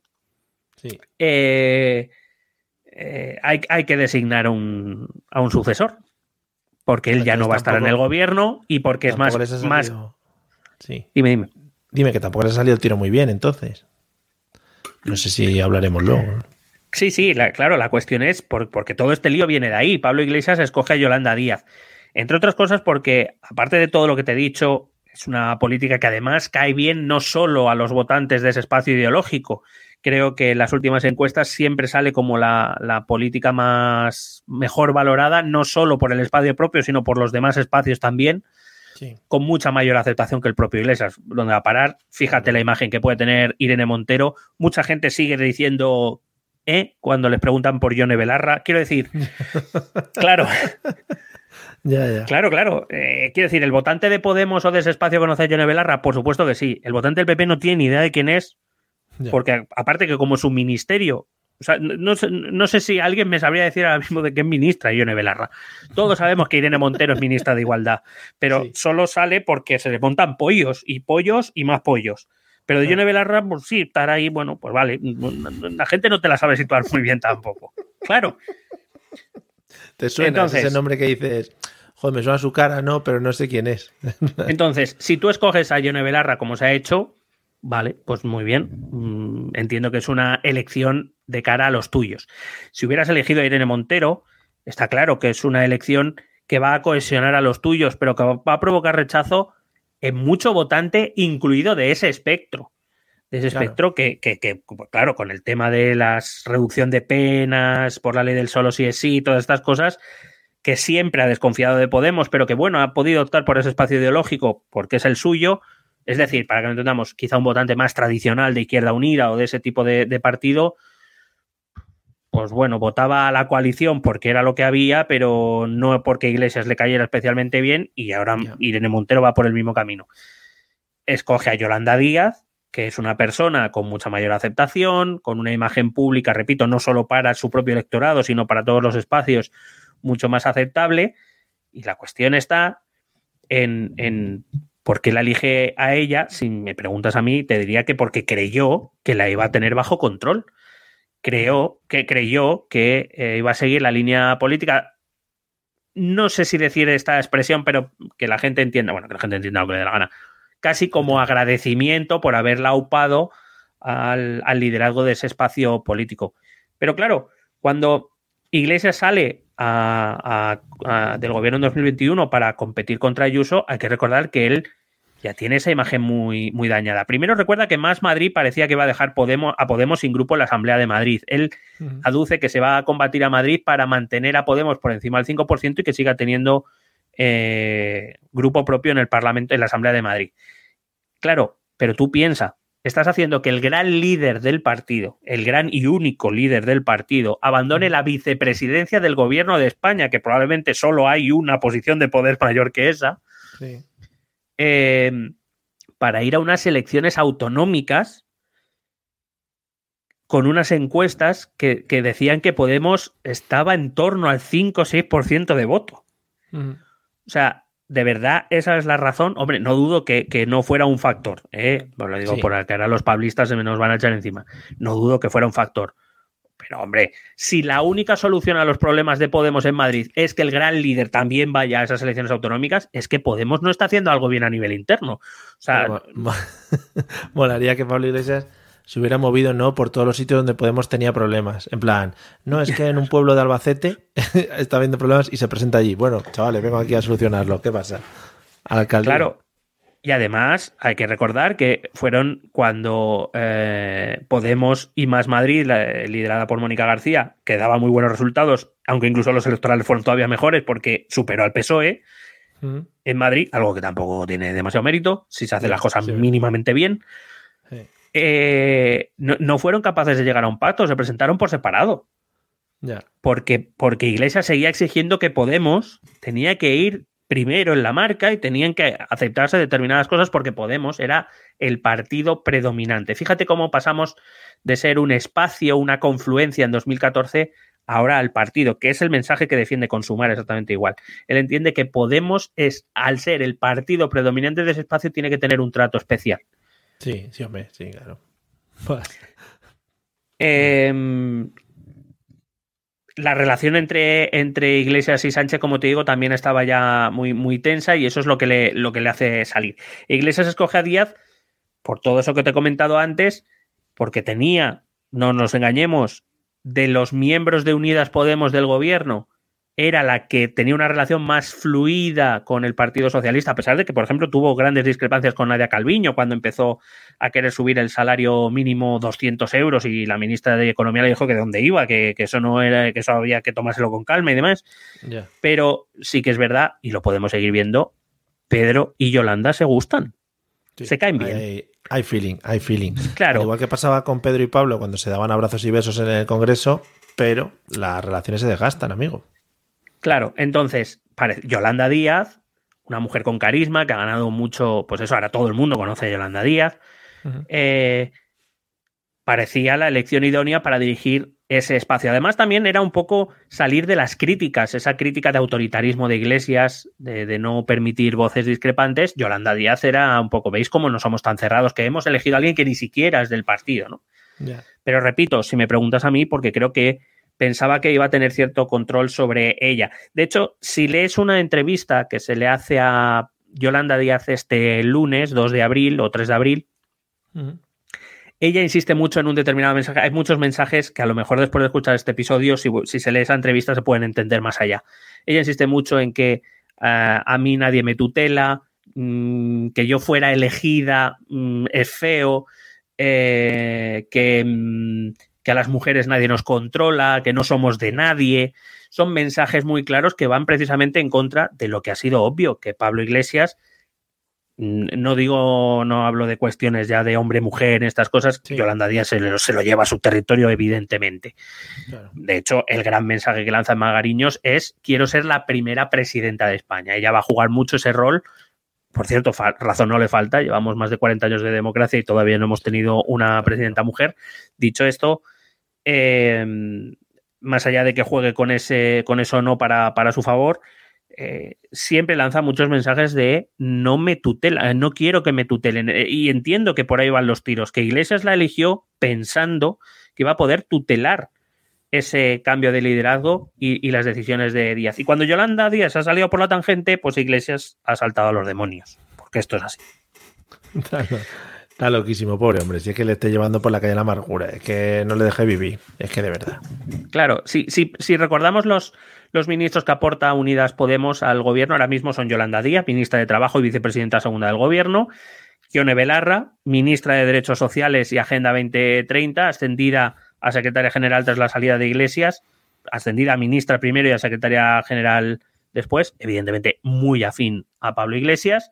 Irene Montero, ministra de Igualdad, muy afín a Pablo Iglesias. Bastante afín, sí. Alberto Garzón, que viene de Izquierda Unida, ministro de Consumo, creo, si no han cambiado las cosas, eh, y bastante irrelevante en líneas generales. ¿Qué te iba a decir antes? Yo siempre veo a Alberto Garzón eh, como esa persona que está ahí en la foto, ¿no? Y dices, hombre, que falta Alberto, ¿no? Y dice, no, estoy aquí, estoy aquí detrás. Y siempre salen todo, bueno, pues ahí está, ahí sigue, ¿no, Alberto? Mírale. Sí, además te lo imaginas como el típico que se pone en medio de, pero vamos a hablar, tranquilo. Sí, sí, no, todos tranquilos, venga, yo traigo los cafés, venga, ¿tú qué quieres? ¿Qué quieres? El de siempre, ¿no? Venga. Eh, y el quinto es Joan Subirats, que es el ministro de Universidades, que bueno, si Abelarra la conoce poca gente. Aparte que viene de Cataluña, que viene de Barcelona en común, o sea, viene del espacio de Ada Colau, ni siquiera viene del espacio Podemos tampoco. Decía yo que las universidades estaban yendo mejor de, tiempo a esta parte. Bueno, pues em, esa, esa, es la principal cuestión, que realmente ministros o ministras de Unidas Podemos que cuentes hay tres, dos muy afines a Iglesia y Yolanda Díaz. Y se cogió a Yolanda Díaz, esperando que reaccionaría o que se comportaría un poco como las, las otras dos posibilidades, pero con mejor imagen y Yolanda Díaz que viene... son cosas que se hablan, ¿no? O sea, si tú esperas que alguien vaya a reaccionar de esa manera, es un poco, vamos a hablar, Yolanda, mira, te vamos a elegir porque queremos que hagas esto, esto y esto. Si van por ahí los tiros... Eh, ¿Tienes el audio que te pedí? Sí, lo tengo aquí. Vale, pues espérate porque ahora vas, ahora vas a entender muchas cosas de aquel mensaje que en aquel momento no entendimos. Y, y, aparte también ha salido hace poco en la sexta Yolanda Díaz dando una entrevista a Andrea Ropero en un coche, que no sé por qué ahora se ha puesto muy de moda dar entrevistas en coches, pero vale. no sé, tío, yo, yo cada vez entiendo menos las cosas. Va conduciendo Yolanda Díaz y, y, además está muy bien la imagen porque está en Yolanda Díaz conduciendo, quitándose y poniéndose la gafa de sol todo el rato. Eh, Andrea Ropero y detrás uno con una cámara puesta así y otra que se intenta apartar todo el rato porque se la ve, o sea que, que es absurdo, pero bueno, muy bonito todo. No le falta hacer como James Corden, ¿no? Y cantar ahí todos en el carpool karaoke. claro. Bueno, pues en esa, en esa entrevista ella eh, cuenta que Pablo Iglesias le ofreció, cuando se reunieron, le ofreció ser vicepresidenta del, gobierno y muchas cosas más. Entiendo que el liderazgo del espacio, eh, la secretaria general, no sé. Entiendo que le, le ofrecería más cosas, y entonces cuando Andrea Ropero pregunta, dije, yo solo acepté ser vicepresidenta del gobierno, no acepté lo demás. Y ahora, bueno, sí, vamos a poner el audio, eh, son unos 40 segundos, bueno, no, lo recuerdo. 34, eh, exactamente. Unos 34 segundos y vamos a ver, es una parte del vídeo en el que Pablo Iglesias anuncia que deja la vicesecretaría del gobierno y que se va a Madrid a, eh, a, competir en las elecciones de la comunidad adelantadas por Isabel Díaz Ayuso. Y ahí es donde oficialmente nombra a Yolanda Díaz como su sucesora. Sin embargo, hay una cosa que dice que a lo mejor en su momento no caímos, pero que con lo que sabemos ahora es bastante relevante. Creo que digo algo que sienten millones de personas de izquierdas en toda España si digo que Yolanda Díaz puede ser la próxima presidenta del gobierno de España.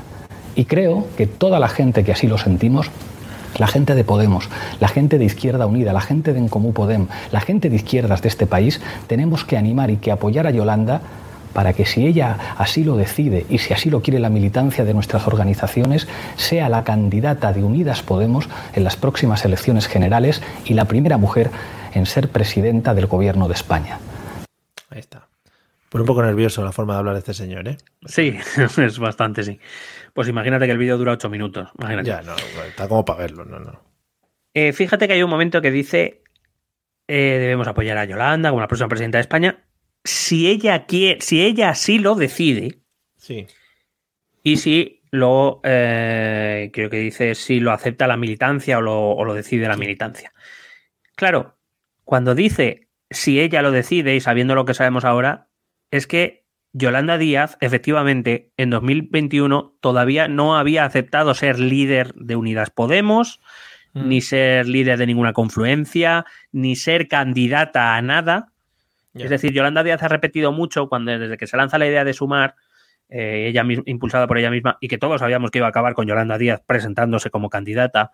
Sí, Pero Yolanda Díaz insistía mucho en que ella no había tomado una decisión, que había dudado mucho, que, tenía, que tenía dudas de si aceptar tal responsabilidad o no. Y las palabras de Iglesias parece que lo confirman. Cuando en 2021 Iglesias se va, se va sin saber si Yolanda Díaz va a querer ocupar ese, ese lugar. Y lo que sabemos, con lo que sabemos a día de hoy, lo que podemos afirmar es que Yolanda Díaz acepta encargarse o liderar ese espacio electoral, pero a su manera, no a la de Iglesias ni a la de Podemos, que supongo que es lo que pretendía Pablo, Pablo Iglesias. El hecho, eh, Yolanda Díaz para su proyecto Sumar eh, está haciendo, por eso te decía, está haciendo un poco lo que hizo Podemos en, 2014 y se ha olvidado por el camino. Eh, Sumar nace como un grupo de, como 35 grupos dedicados a diferentes áreas de, bueno, pues son grupos de profesionales, de técnicos, eh, que provienen del activismo. Bueno, eh, digamos, son 35 grupos, en torno a un millar de personas, con 35 coordinadores, algunos de ellos muy prestigiosos en el ámbito de la investigación, en el ámbito académico, en el ámbito cultural, o como te digo, del activismo, que recogían ideas eh, o que han estado recogiendo ideas para poder elaborar más o menos un programa o un tronco común que permite a todas esas que permite que permita a todas esas sensibilidades de ese espacio ideológico, es decir, tanto regionales, locales, nacionales, es decir, pues elaborar las bases de lo que supongo que será para verano un, programa electoral común y único. Em, es decir, ha sido Podemos con las formas de Anguita, de la tradición que, de la que viene Yolanda Díaz. Anguita, al que se le recuerda sobre todo por una gran frase, programa, programa, programa. Anguita, que a pesar de ser un intelectual, desde mi punto de vista, magnífico, siempre dijo que lo que importaba era lo que, lo que hacías, no tanto la pureza ideológica o tal, sino programa, que, que, cómo vas a resolver los problemas de, la gente. Y, parece que, que, Yolanda Díaz pues, ha cogido esa ruta intermedia y ha decidido que no quiere que Pablo Iglesias le tutele. Y por cierto, y Pedro lo ha visto también. Que no es casualidad tampoco que Pedro siempre regale tantas flores a Yolanda Díaz, le haga partícipe de los éxitos del gobierno, de las cosas que considera que el gobierno puede, de las que puede presumir, y no a Podemos, casualmente. Eh, porque Pedro quiere sumar porque entiende que sumar puede ser la nueva izquierda unida. En el sentido de no porque sea un partido poco relevante, porque él sabe que con la configuración actual de partidos, el Partido Socialista va a necesitar ese espacio para poder gobernar, si, tiene opciones, eh, más si ya no hay partido de centro al que poder recurrir, claro. Pero quiere un espacio con el que sea fácil entenderse, con el que sea fácil dialogar, y eso lo representa Yolanda Díaz, no lo representa Podemos para él. Y mucho votante de Podemos te dirá que, hombre, pero ¿por qué se lo tenemos que hacer fácil al PSOE? Y nadie dice que se lo tengan que hacer fácil al PSOE. Pero el PSOE, Pedro Sánchez, está más cómodo con Yolanda Díaz que con Yone Belarre y Irene Montero. Esto es así. Porque, nos guste o no nos guste. Te iba a decir, es complicado, por ejemplo, que a estas alturas, de cara a tener elecciones generales, eh, surja de repente algún partido que se sitúe más centrado o algo así, ¿no? Sería algo un poco extraño. No parece, no parece eh, no parece. No, te, sabría decir más. Ahora, ahora la, pelea, la pelea por el centro va a estar entre, entre Feijo y Sánchez, claramente. Sí. Y, veremos. No, no, partido de centro, pues nada. Esperaremos otros 8 o 10 años a que aparezca otro partido y veremos si estos sí aceptan su rol o también van a tener aires de grandeza y se volverán a fumar como siempre que aparece un partido de centro en este país. Ojalá Rivera, otra vez. Sí, bueno, eh, a todo esto, el lío o la excusa del lío eh, de esta guerra abierta eh, es porque parece que Podemos dice públicamente que quiere primarias abiertas para elegir a los liderazgos del partido. Y según Podemos, Yolanda Díaz se niega a esto. Yolanda Díaz en su versión dice que ella nunca se ha negado a hacer primarias. Lo que no quiere son unas primarias. Bueno, ella, ella dice que quiere unas, unas, eh, unas primarias, creo que dice multilaterales, es decir, eh, lo que no quiere es que Podemos, que no nos engañemos, es el partido con mayor número de afiliados, con mayor implantación ahora mismo de inscritos, y por tanto, si hay unas primeras abiertas, es probable que ocupe la mayor parte de, de candidaturas y de cargos. Lo que no quiere Yolanda Díaz, entiendo, si pensamos bien, lo que no quiere es que Podemos, o sea, que sumarse se convierta en Podemos 2. Eh, que se le niegue el espacio a voces discordantes o a, voces, o a sensibilidades distintas. Ella entiendo, entiendo que, lo que quiere es reservar espacios pues para eh, su Barcelona en común, para Compromís, Compromís, por mm. cierto, que también huyó de su alianza con Podemos eh, para su Más Madrid, que esto es algo que Podemos no lleva bien, porque Podemos, y de hecho esto lo dice Pablo Iglesias abiertamente, Podemos quiere un trato primero preferencial por ser el, partido mayoritario. Puede ser hasta ciertamente lógico, pero claro, va en contra de, lo que Yolanda Díaz pretende. O sea, aquí hay dos posiciones enfrentadas y que son estratégicas porque no son de programa. Y esto vamos a dejarlo claro ya. Pablo Iglesias en, 2014 hablaba de que los partidos que compartían más del 90% de, o que compartían el 90% del programa, que más allá de discrepancias, tenían que estar a la altura. Además dijo esta frase porque Yolanda Díaz en un mitin de hace dos semanas dijo exactamente la misma frase para recordarle que el o para decir públicamente que el problema no es ideológico ni es programático. El problema es quién controla Sumar.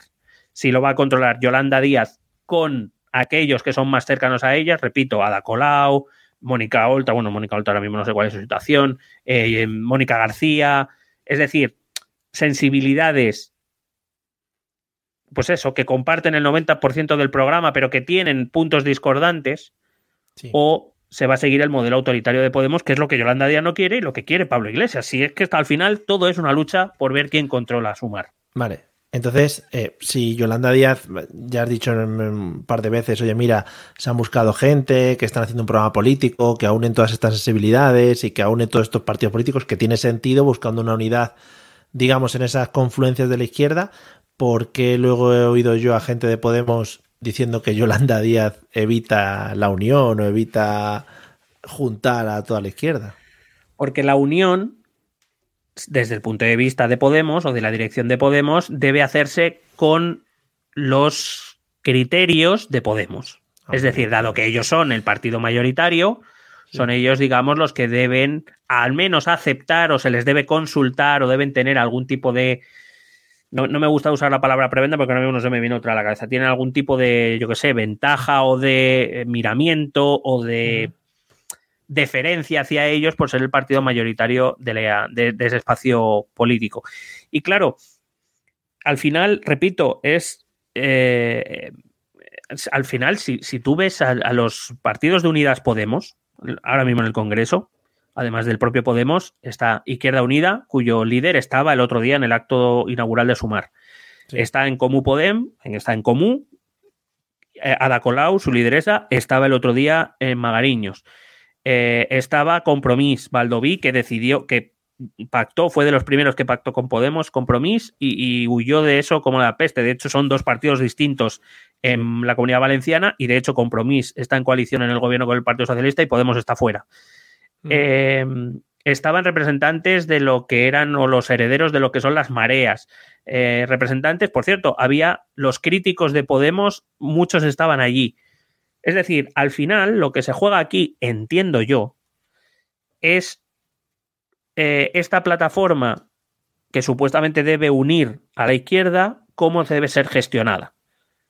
Si Podemos entiende que al ser el partido mayoritario le corresponde un papel protagonista. Y yo no sé si mm. tiene razón o no, no estoy juzgando las posiciones, ¿eh? lo digo que sé que nos vais a, os vais a meter con nosotros, me la suda.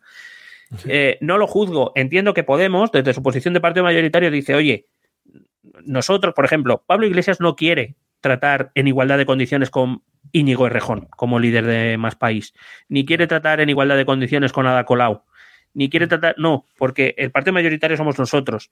Y yo quiero tratar con Yolanda Díaz, no quiero tratar con todos esos eh, espacios más pequeños que conforman este, este mm, puzzle que podemos llamar sumar. Eh, y Yolanda Díaz dice que no, que no, que su plataforma no va a funcionar así. Que no va a funcionar así. Entonces, eh, al final, todo esto, lleno de retórica y de acusaciones, va de esto. No es primeras abiertas o no vamos, no, no creo, no creo que a Yolanda Díaz, liderando el espacio ideológico de la izquierda, a la izquierda del Partido Socialista, se le ocurra liderar un partido sin eh, someterse a una primaria, a unas elecciones primarias, a una votación abierta, porque iría en contra de todo lo que ese espacio defiende, ¿no? Ahora, lo que no quiere es que Podemos, por decirlo de algún modo, se haga con la plataforma. Es lo que no quiere. Eh, de hecho, no sé si recuerdas una foto muy polémica, bueno, se hizo muy polémica, una foto de en Valencia eh, que salieron eh, Yolanda Díaz, salió con Mónica García de Más Madrid, salió con Ada Colau de Barcelona en Común, salió con Fátima Hamed del Movimiento por la Dignidad y la Ciudadanía de Ceuta y salió con Mónica Oltra, entonces líder de Compromís, que, mm, que se hizo muy polémica porque Pablo Iglesias protestó y de hecho sabemos a día de hoy que le dijo a Yolanda Díaz que no debía haber acudido a, esa, a ese encuentro, digamos.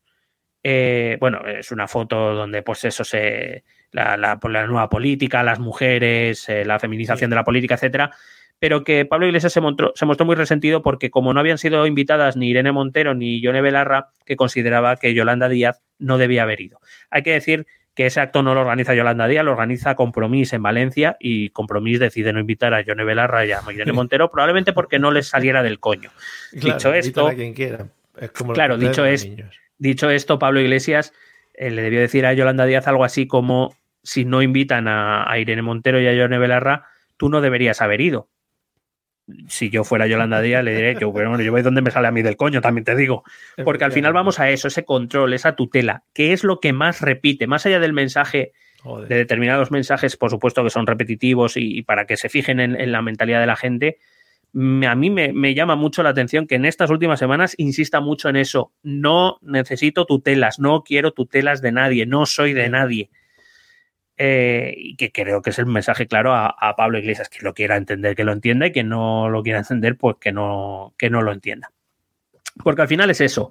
Yolanda Díaz quiere, vale, tú decidiste que yo fuera eh, la líder de este espacio, asume que yo lo voy a hacer con mis condiciones. Uh -huh. Y Pablo Iglesias dice, no, no, no, no. Pablo Iglesias en, entiendo que está resentido. De hecho, eh, vuelvo un poco al salseo. Las últimas informaciones, y además de gente que conoce bien ese espacio y a esas personas, eh, como, como, Ignacio Escolar del diario.es, te dicen que, que, su relación es fría como, como, el hielo, que Pablo Iglesias está muy resentido con Yolanda Díaz porque, porque no entiende por qué, eh, habiéndola elegido él, eh, ¿por qué actúa así?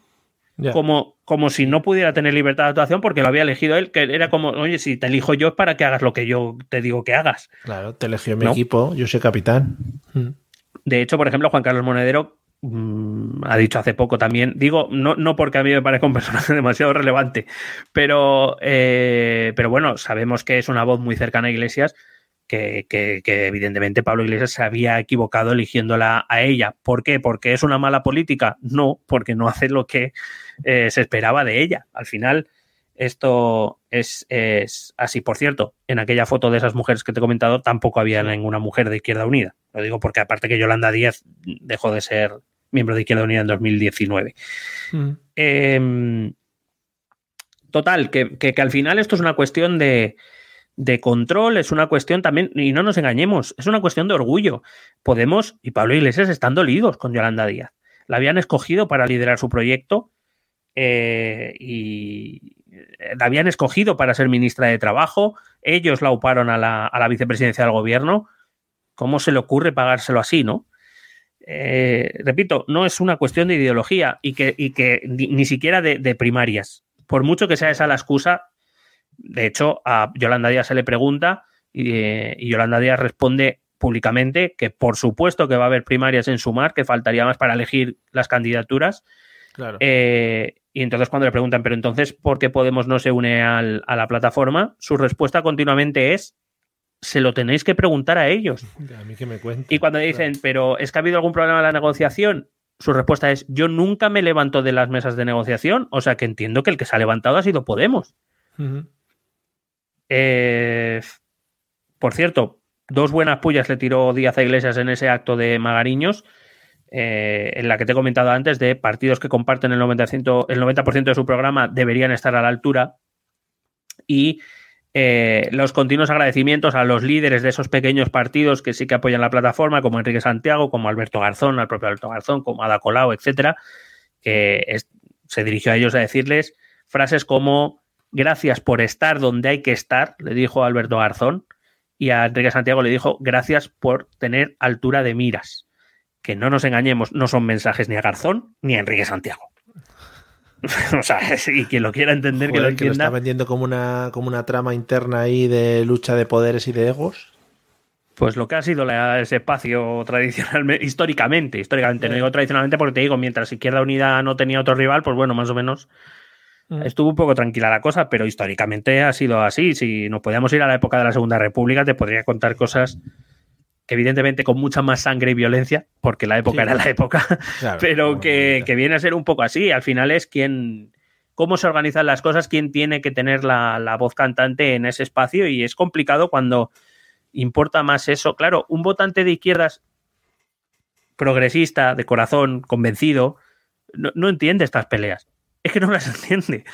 o sea, eh, para, para este votante que comentas, ¿no es más ilusionante una plataforma que vende unidad, que vende progreso, que unos tíos enfadados porque una persona no ha hecho lo que ellos quieren? Claro, y por eso Yolanda Díaz decide abrir su mar buscando una línea política que, que en realidad, repito, es la original, o es que ya no nos acordamos de los círculos. Sí. Es que parece que no nos acordamos de los círculos donde se le daba voz a la, donde se consultaba a la gente, círculos especializados por temas, círculos regionales. ¿Dónde están esos círculos ya? No existen en Podemos. Movida los círculos. Pues. ¿Qué está haciendo Yolanda Díaz con sus 35 grupos? Han ido por toda España recogiendo propuestas, eh, como en lo que, lo que llaman, ¿no? El proceso de escucha. Pero si están haciendo lo mismo. Están haciendo lo mismo. Lo que pasa es que Podemos se ha convertido en un partido que ha alcanzado el poder que al mismo tiempo está en el poder, pero está cabreado todo el día, por, por las razones X que sean. Podemos es un partido que ha entrado en contradicción consigo mismo en muchas ocasiones. No puede ser que pongas a parir al gobierno del que formas parte por tomar determinadas decisiones, pero te mantengas en el gobierno. Eso no es comprensible. Eh, Podemos defiende que hay que dejar de enviar armas a Ucrania, por poner una posición que, repito, ni la critico ni la dejo de criticar. Es la posición que tiene Podemos. Y resulta que formas parte de un gobierno que está enviando armas a Ucrania. ¿qué haces en ese gobierno? Es que un votante de, un votante de ese espectro ideológico, yo, yo entiendo que piense, pero ¿qué coño hacen? Es que lo entiendo perfectamente. Claro. Ahora, Yolanda Díaz te sale y te dice, yo soy partidaria de buscar procesos dialogados y pacíficos, pero entiendo que, es, que Ucrania es un país que ha sido invadido por un agresor y tiene derecho a la defensa. pues es una posición que un votante de izquierdas normal puede entender. Oye, entiendo que no te gusta enviar armas a Ucrania, pero que la situación es la que es. Tú a mí me estás diciendo que no eres partidario de enviar armas a Ucrania, pero sigues manteniéndote en un gobierno que envía armas a Ucrania. Que claro, es que no es comprensible. Pero lo han dicho, y se muestran en contra y lo dicen muy fervientemente. Vale, ¿y, y qué? pues eso. Quiero decir, al final Podemos ya es un partido del sistema pero ellos se empeñan en resistirse a que se les vea así. Oye, que eres parte del gobierno. Es que no sé, no sé cómo se puede ser más del sistema ya. Ya. Porque le, pasa a todos los gobiernos, o sea, le pasa a todos los partidos, que es lo mismo que le va a pasar a Vox. Mira tú la que está liando un vicepresidente de Castilla y León que, quiere imponer escuchar fetos, eh, latidos fetales, que, que, ha organizado un concierto solidario a las víctimas de los incendios, pero que lo solidario no es recoger fondos, que no te has enterado de esta. No, no, no. Que lo solidario no es recoger fondos, lo solidario es que la gente afectada puede entrar gratis al concierto, pero ¿qué me está contando? He perdido mi casa, pero voy a escuchar a David Vival, que siempre está muy bien, hombre. y casi seguro que David Vival no va a ser tampoco. Entonces, claro, inevitablemente todo partido entra en contradicciones. Ahora la cuestión es, mm, no, no puede ser a la vez el, vicepresidente del gobierno, o no puede ser parte gobierno y gente. O sea, no puede ser a la vez casta y, gente. Las dos cosas no pueden ser. Sí, sí, es un poco mejunje. Yo, yo creo que esa sensación es lo que comentas.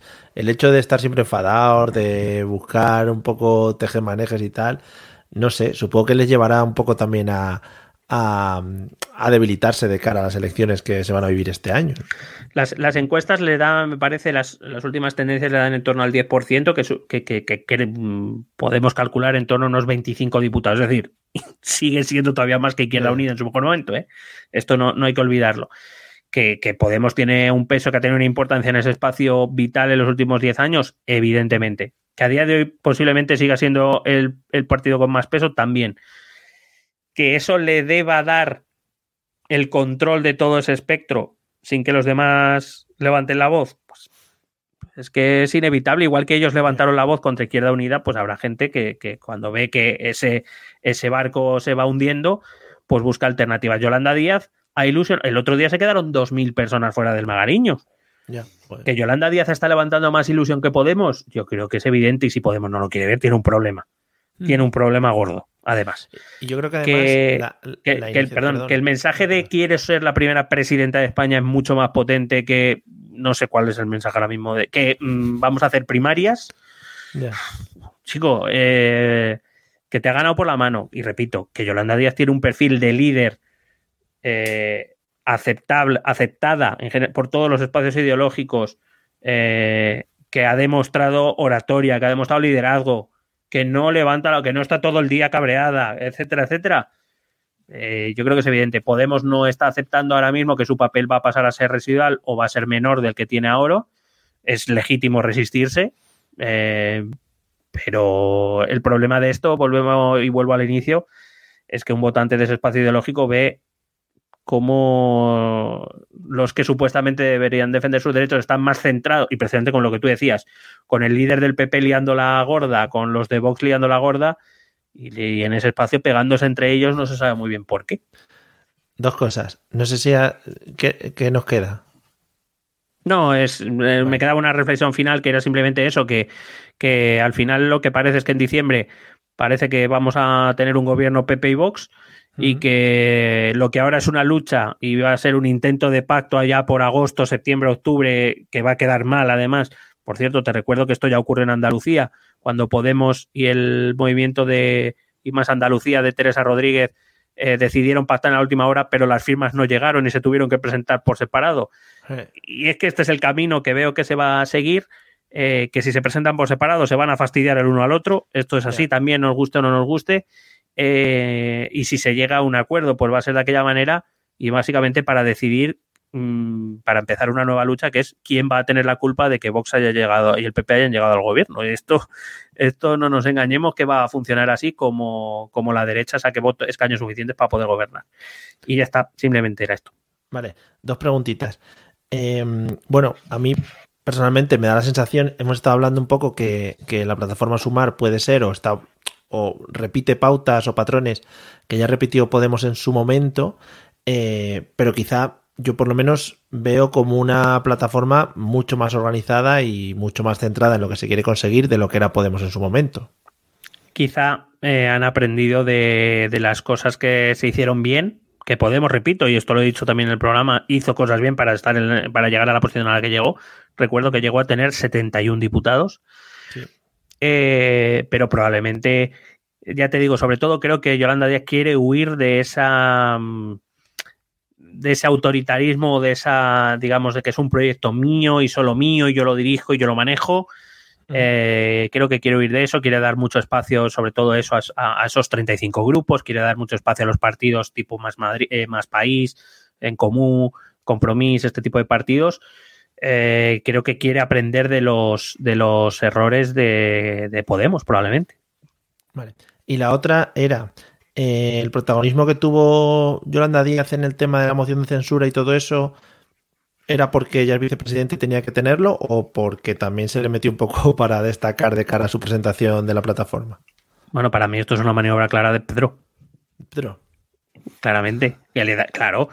Eh, al final, repito, eh, para, Pedro Sánchez es mucho más fácil tener una Yolanda Díaz que un Pablo Iglesias. No sé si eso es bueno o malo para ese, para ese espacio ideológico. Repito, los pablistas te dirán que, claro, Pablo Iglesias es incómodo y por eso necesitamos a alguien incómodo que no permita al PSOE relajarse, que no permita al PSOE eh, tomar determinadas decisiones, como si Yolanda Díaz las permitiera. Pero bueno, eso es otra cuestión. un poco ese, ese carácter más combativo, más guerrero con el que nació Podemos, que recuerdo que nace en 2014 en plena crisis y después del 15M, eh, con ese ambiente de, enfado eh, en general. Y, entonces a los pablistas les parecerá que eso es lo que se necesita. Yolanda Díaz dice que esa no es su forma de hacer política, que ella prefiere el diálogo, que prefiere el entendimiento, que entiende que a veces habrá que ceder en cosas que no le gusten, esperando conseguir o ganar otras batallas en otros lugares. Y su y parece que su, actividad como vicepresidenta del gobierno así no le ha ido mal. Y Pedro Sánchez prefiere tener a Yolanda Díaz que a un Pablo Iglesias, a una Ione Belarra o a una Irene Montero al lado. Y ya está. Y, Pedro maniobra, no nos engañemos. Cuando esto lo dice Iglesias, yo estoy convencido de que tiene razón. Al PSOE le interesa más sumar que Podemos. Bueno. Por las razones que También te digo que tiene que ser muy cansino liderar un gobierno donde cada dos por tres hay alguien enrabietado, alguien de Podemos, quiero decir, enrabietado, lanzando declaraciones públicas, tiene que ser un poquito cansino. Consejo de Ministros. Venga, a ver qué os pasa ahora. Venga, niños, a ver, ahora qué. Venga, sí es. Que yo creo, y aparte que yo creo que por eso se va tanto a Europa, porque en Europa le quieren. A Pedro le aman. en Europa. Madre mía. Bueno, pues nada, pues seguiremos los avances de Yolanda Díaz y como dices, se, eh, se ponen como partido político y, entiendo que analizaremos, si en un futuro nos ponemos a ello, el programa político y hablaremos un poco de, de por dónde van los tiros. Bueno, pues a ver cómo sigue la situación cuando salen ya los puñales, cuando salen más puñales ya de los que hay. Genial. Vamos a escuchar los métodos de contacto, vamos a pasar a nuestro Showtime. Eh, te tengo tres caramelitos. Tres.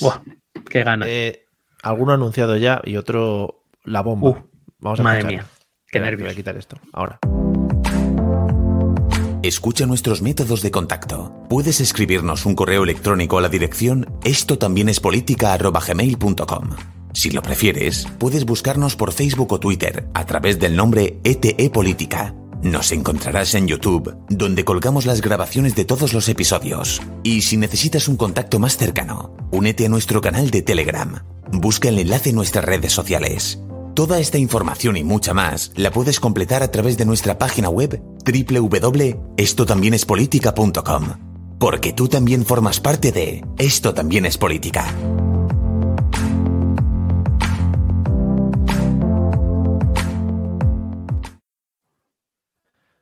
Bueno, te voy a dar tres nombres, eh, tres noticias maravillosas. Qué nervios.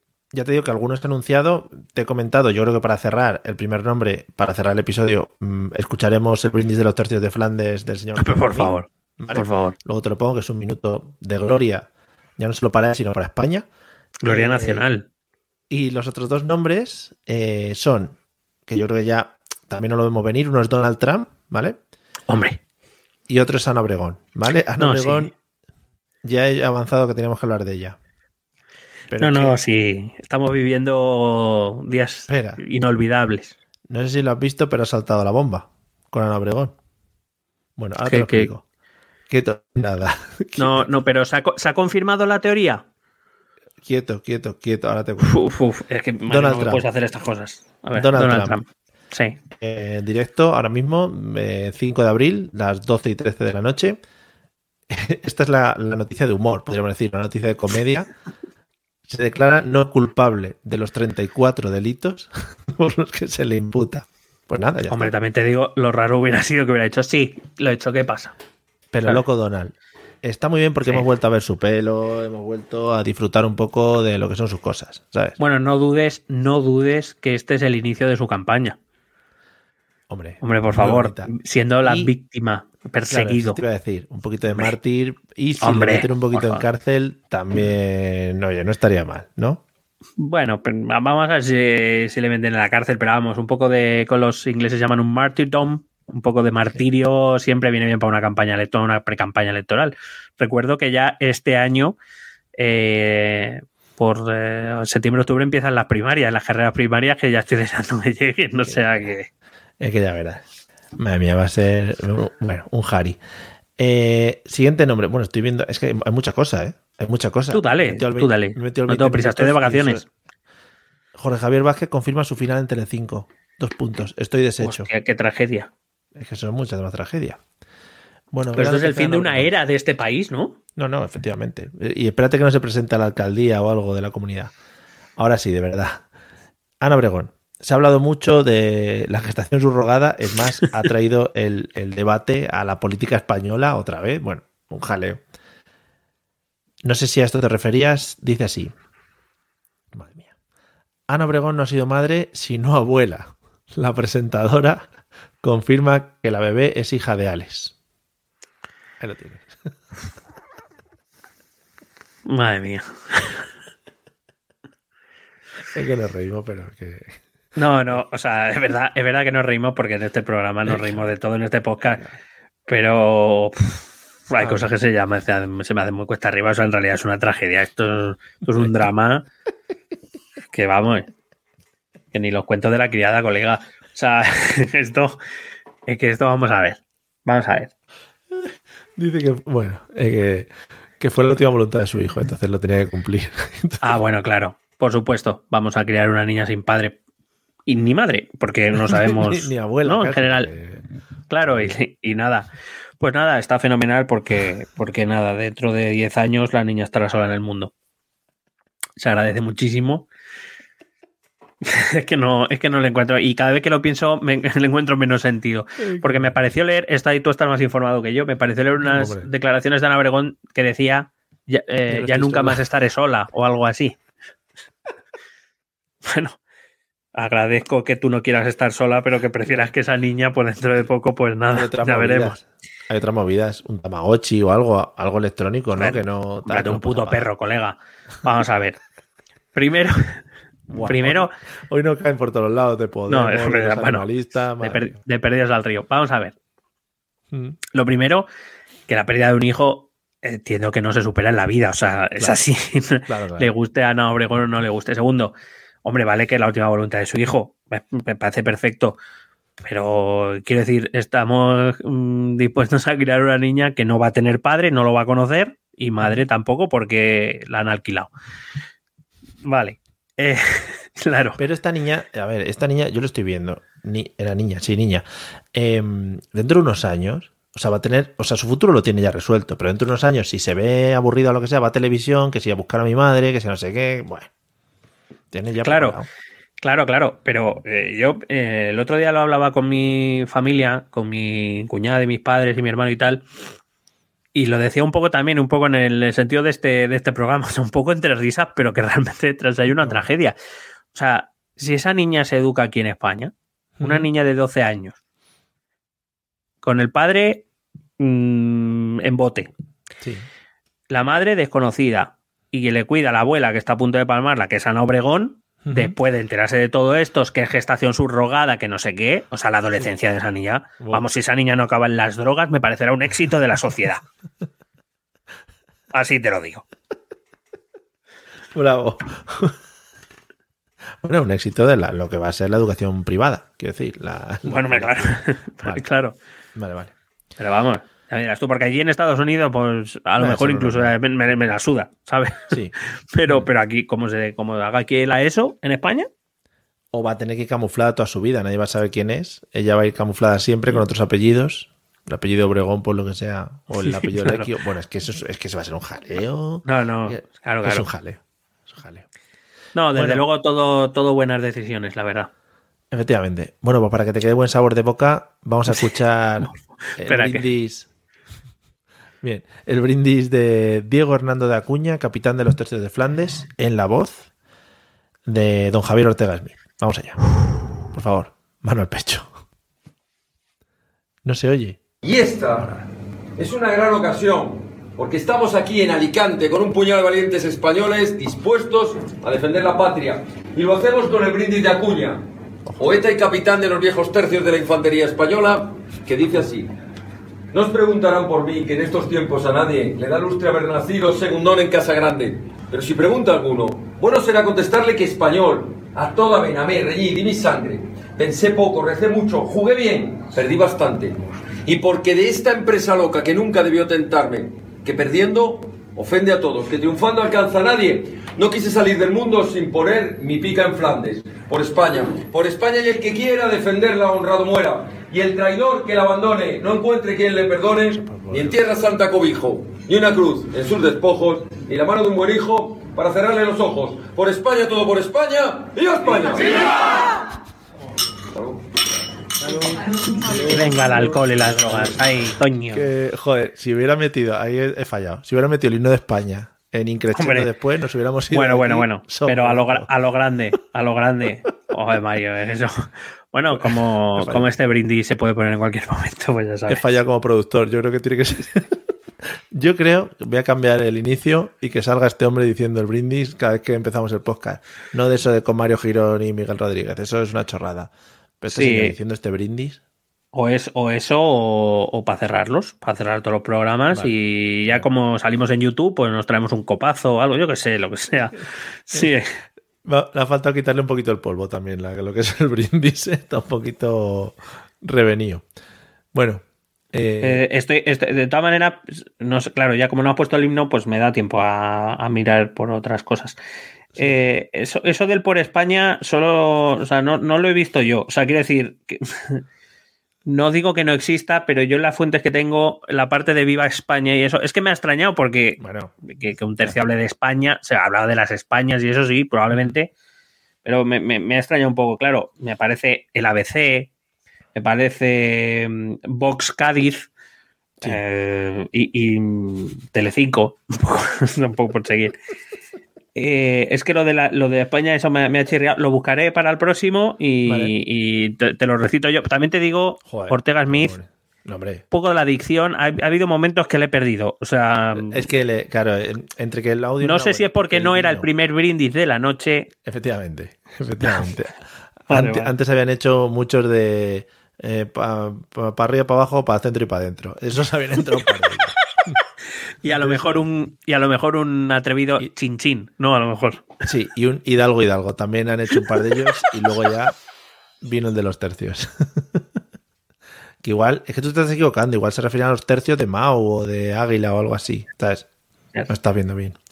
No sé, pero es curioso que pongo brindis de Acuña y todo es cosa de Vox y ¿sabes? es que no sé, me parece un poco raro todo. Pero bueno, ya buscaré, indagaré que una cosa que haya sobrevivido en el tiempo sea el brindis de este señor, ¿no? Que es, bueno, pues nada. No, por ejemplo, he visto lo de los. Eh, hasta la parte de un buen hijo que te cierre los ojos, sí mm. que lo he visto, pero yo es que me, me, me llama la atención, simplemente. No digo, no digo que no sea así, que igual simplemente que lo voy a investigar.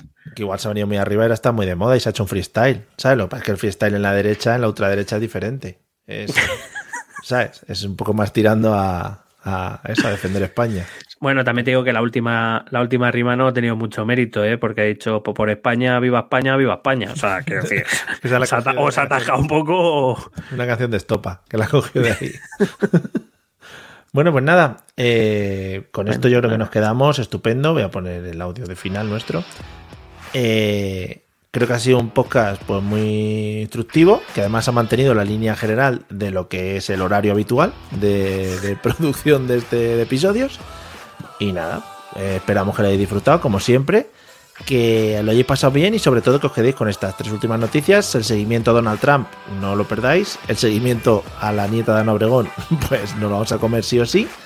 Y por favor que todo el mundo en sus fiestas, bautizos sobre todo, que brinde eh, por Acuña, viva España, por España y todo España. Y a tope con ello.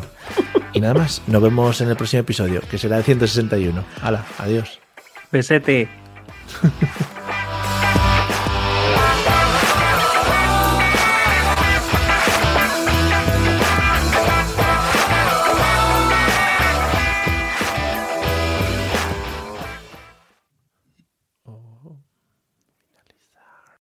Lucky Land Casino asking people what's the weirdest place you've gotten lucky? Lucky? In line at the deli, I guess? Aha, in my dentist's office.